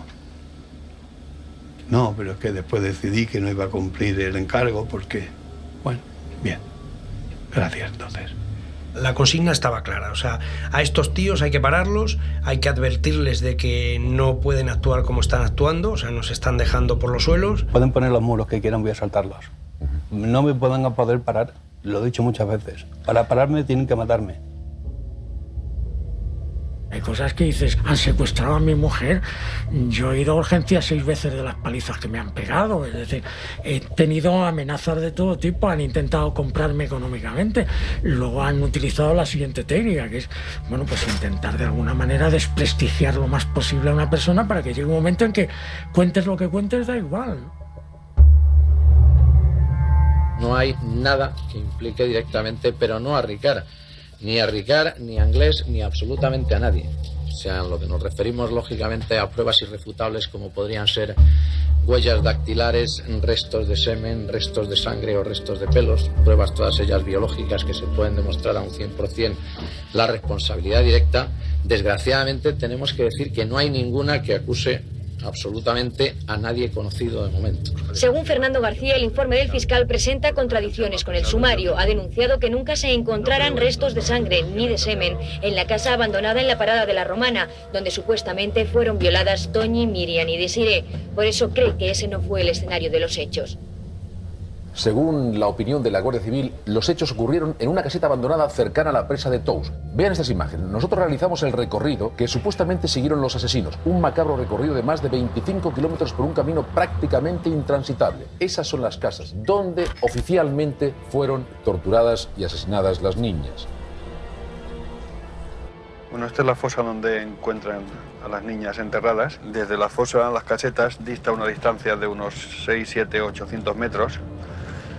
Y bueno, si las trajeron aquí vivas y las mataron aquí, lo lógico es que aquí en la fosa hubiera sangre. Es otra de las incógnitas que tenemos porque tampoco se encuentra sangre aquí.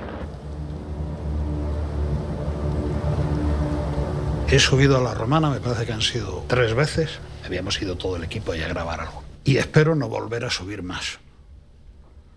Porque cada vez que he subido a la romana, y no lo puedo evitar, me entra tal tristeza Venimos todo el equipo destrozados de estar allí, porque vivir aquello, en paraje aquel desolador, grabando cosas sobre con detalle de lo que había pasado y pues quieras o no quieras, te deja el cuerpo mal.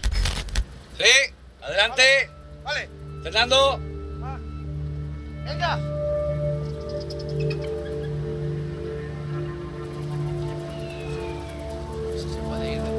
Todos escondidos. Ha sido todo un montaje. Las niñas tienen que aparecer, entonces dejan un rastro de, de ropas. Que a todos nos llama la atención. En menos de una hora se sacan los, los tres cadáveres, lo cual quiere decir que no se hizo con el exquisito cuidado. Podemos decir públicamente que la Guardia Civil ha falseado pruebas en el triple crimen de Alcácer. Y lo digo con todas las responsabilidades que yo pudiera llevarme consigo, porque la demostración clara es efectiva. Silencio, Cuando quieras. Bueno, pues este es el lugar donde parece que se encuentra el pendiente de mi hija. Yo siempre he dicho y repetiré hasta la saciedad que alguien deposita aquí. Alguien deposita ese pendiente, pues como deposita la mayoría de pruebas que se han encontrado, la mayoría de objetos. Yo estoy completamente convencido que estos colchones se tendrían que haber analizado, se tendrían que haber mirado bien si realmente se creía y se opinaba que, que el crimen se había cometido aquí. No se encuentran restos de sangre y yo soy colchonero. Y yo recojo colchones usados y cuando hay una mancha de sangre en el colchón permanece durante toda la vida, hasta que se destruye el colchón. Y en ese colchón no había ni sangre ni restos de nadie. ¿Por qué no hay resto de sangre en la caseta? Sin embargo, dice Miguel Ricard que lo que más recuerda es la abundancia de sangre. ¿Por qué no hay sangre tampoco en las ropas, ni en la fosa? ¿Quién pone los objetos junto a la fosa? ¿Quién entierra a las niñas? ¿Quién pone esa nota con el nombre de inglés? Veniros, saludad que llegan, saludad que llegan. Saludaros, hola, ¿qué tal? La fuga de inglés no parece un montaje. ¿Por qué se enviaron pruebas manipuladas al Instituto Nacional de Toxicología? ¿Quiénes disfrutaron con la muerte de las niñas? ¿Fue grabada esta muerte? Y de ahí salimos, pues eso, pensando una vez más que, que nos estaban contando una mentira.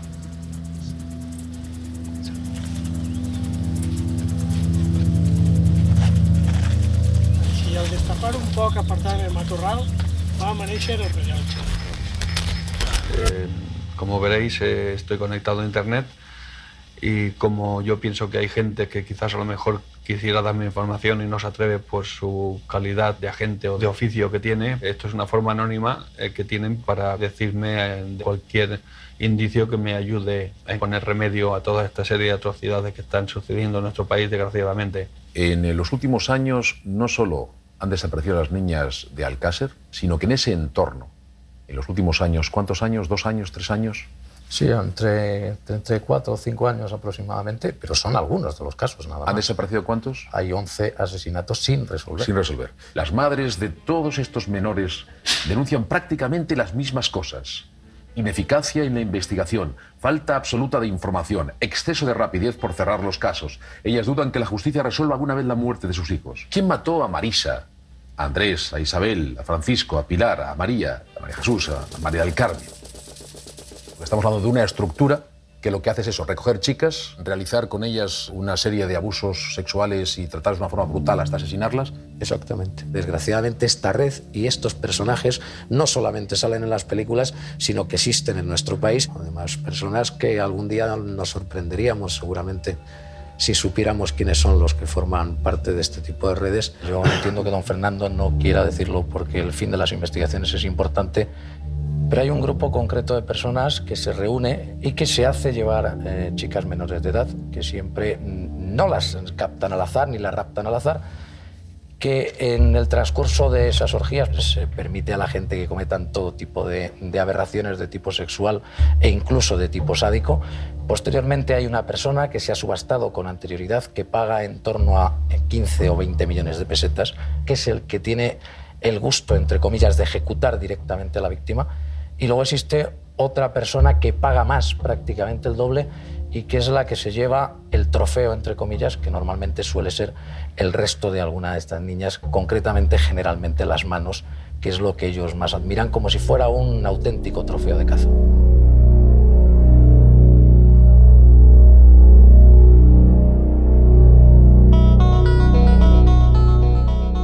Terminamos aquí la primera parte de dos justo en el momento en que se han hecho gravísimas acusaciones de otras desapariciones, de la no investigación de los delitos y de las sospechas de que existe una red internacional de pederastas que actuaban en la zona de Valencia y Castellón y que nos lleva a malos recuerdos, terribles recuerdos de lo que fue el llamado caso Bar España.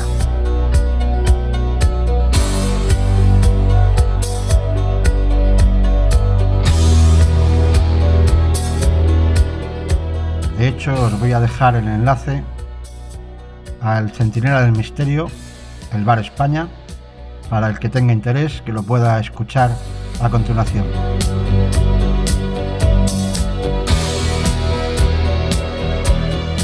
Nosotros en Documentales en la Cueva volveremos muy pronto con la segunda parte y última de El caso Alcácer. Esperando que os haya gustado. Ya os digo, os emplazo para muy pronto la segunda parte y por favor no dejéis de escuchar El Centenario del Misterio, el caso El Bar España. Para muchos un bulo, para otros una verdad tapada.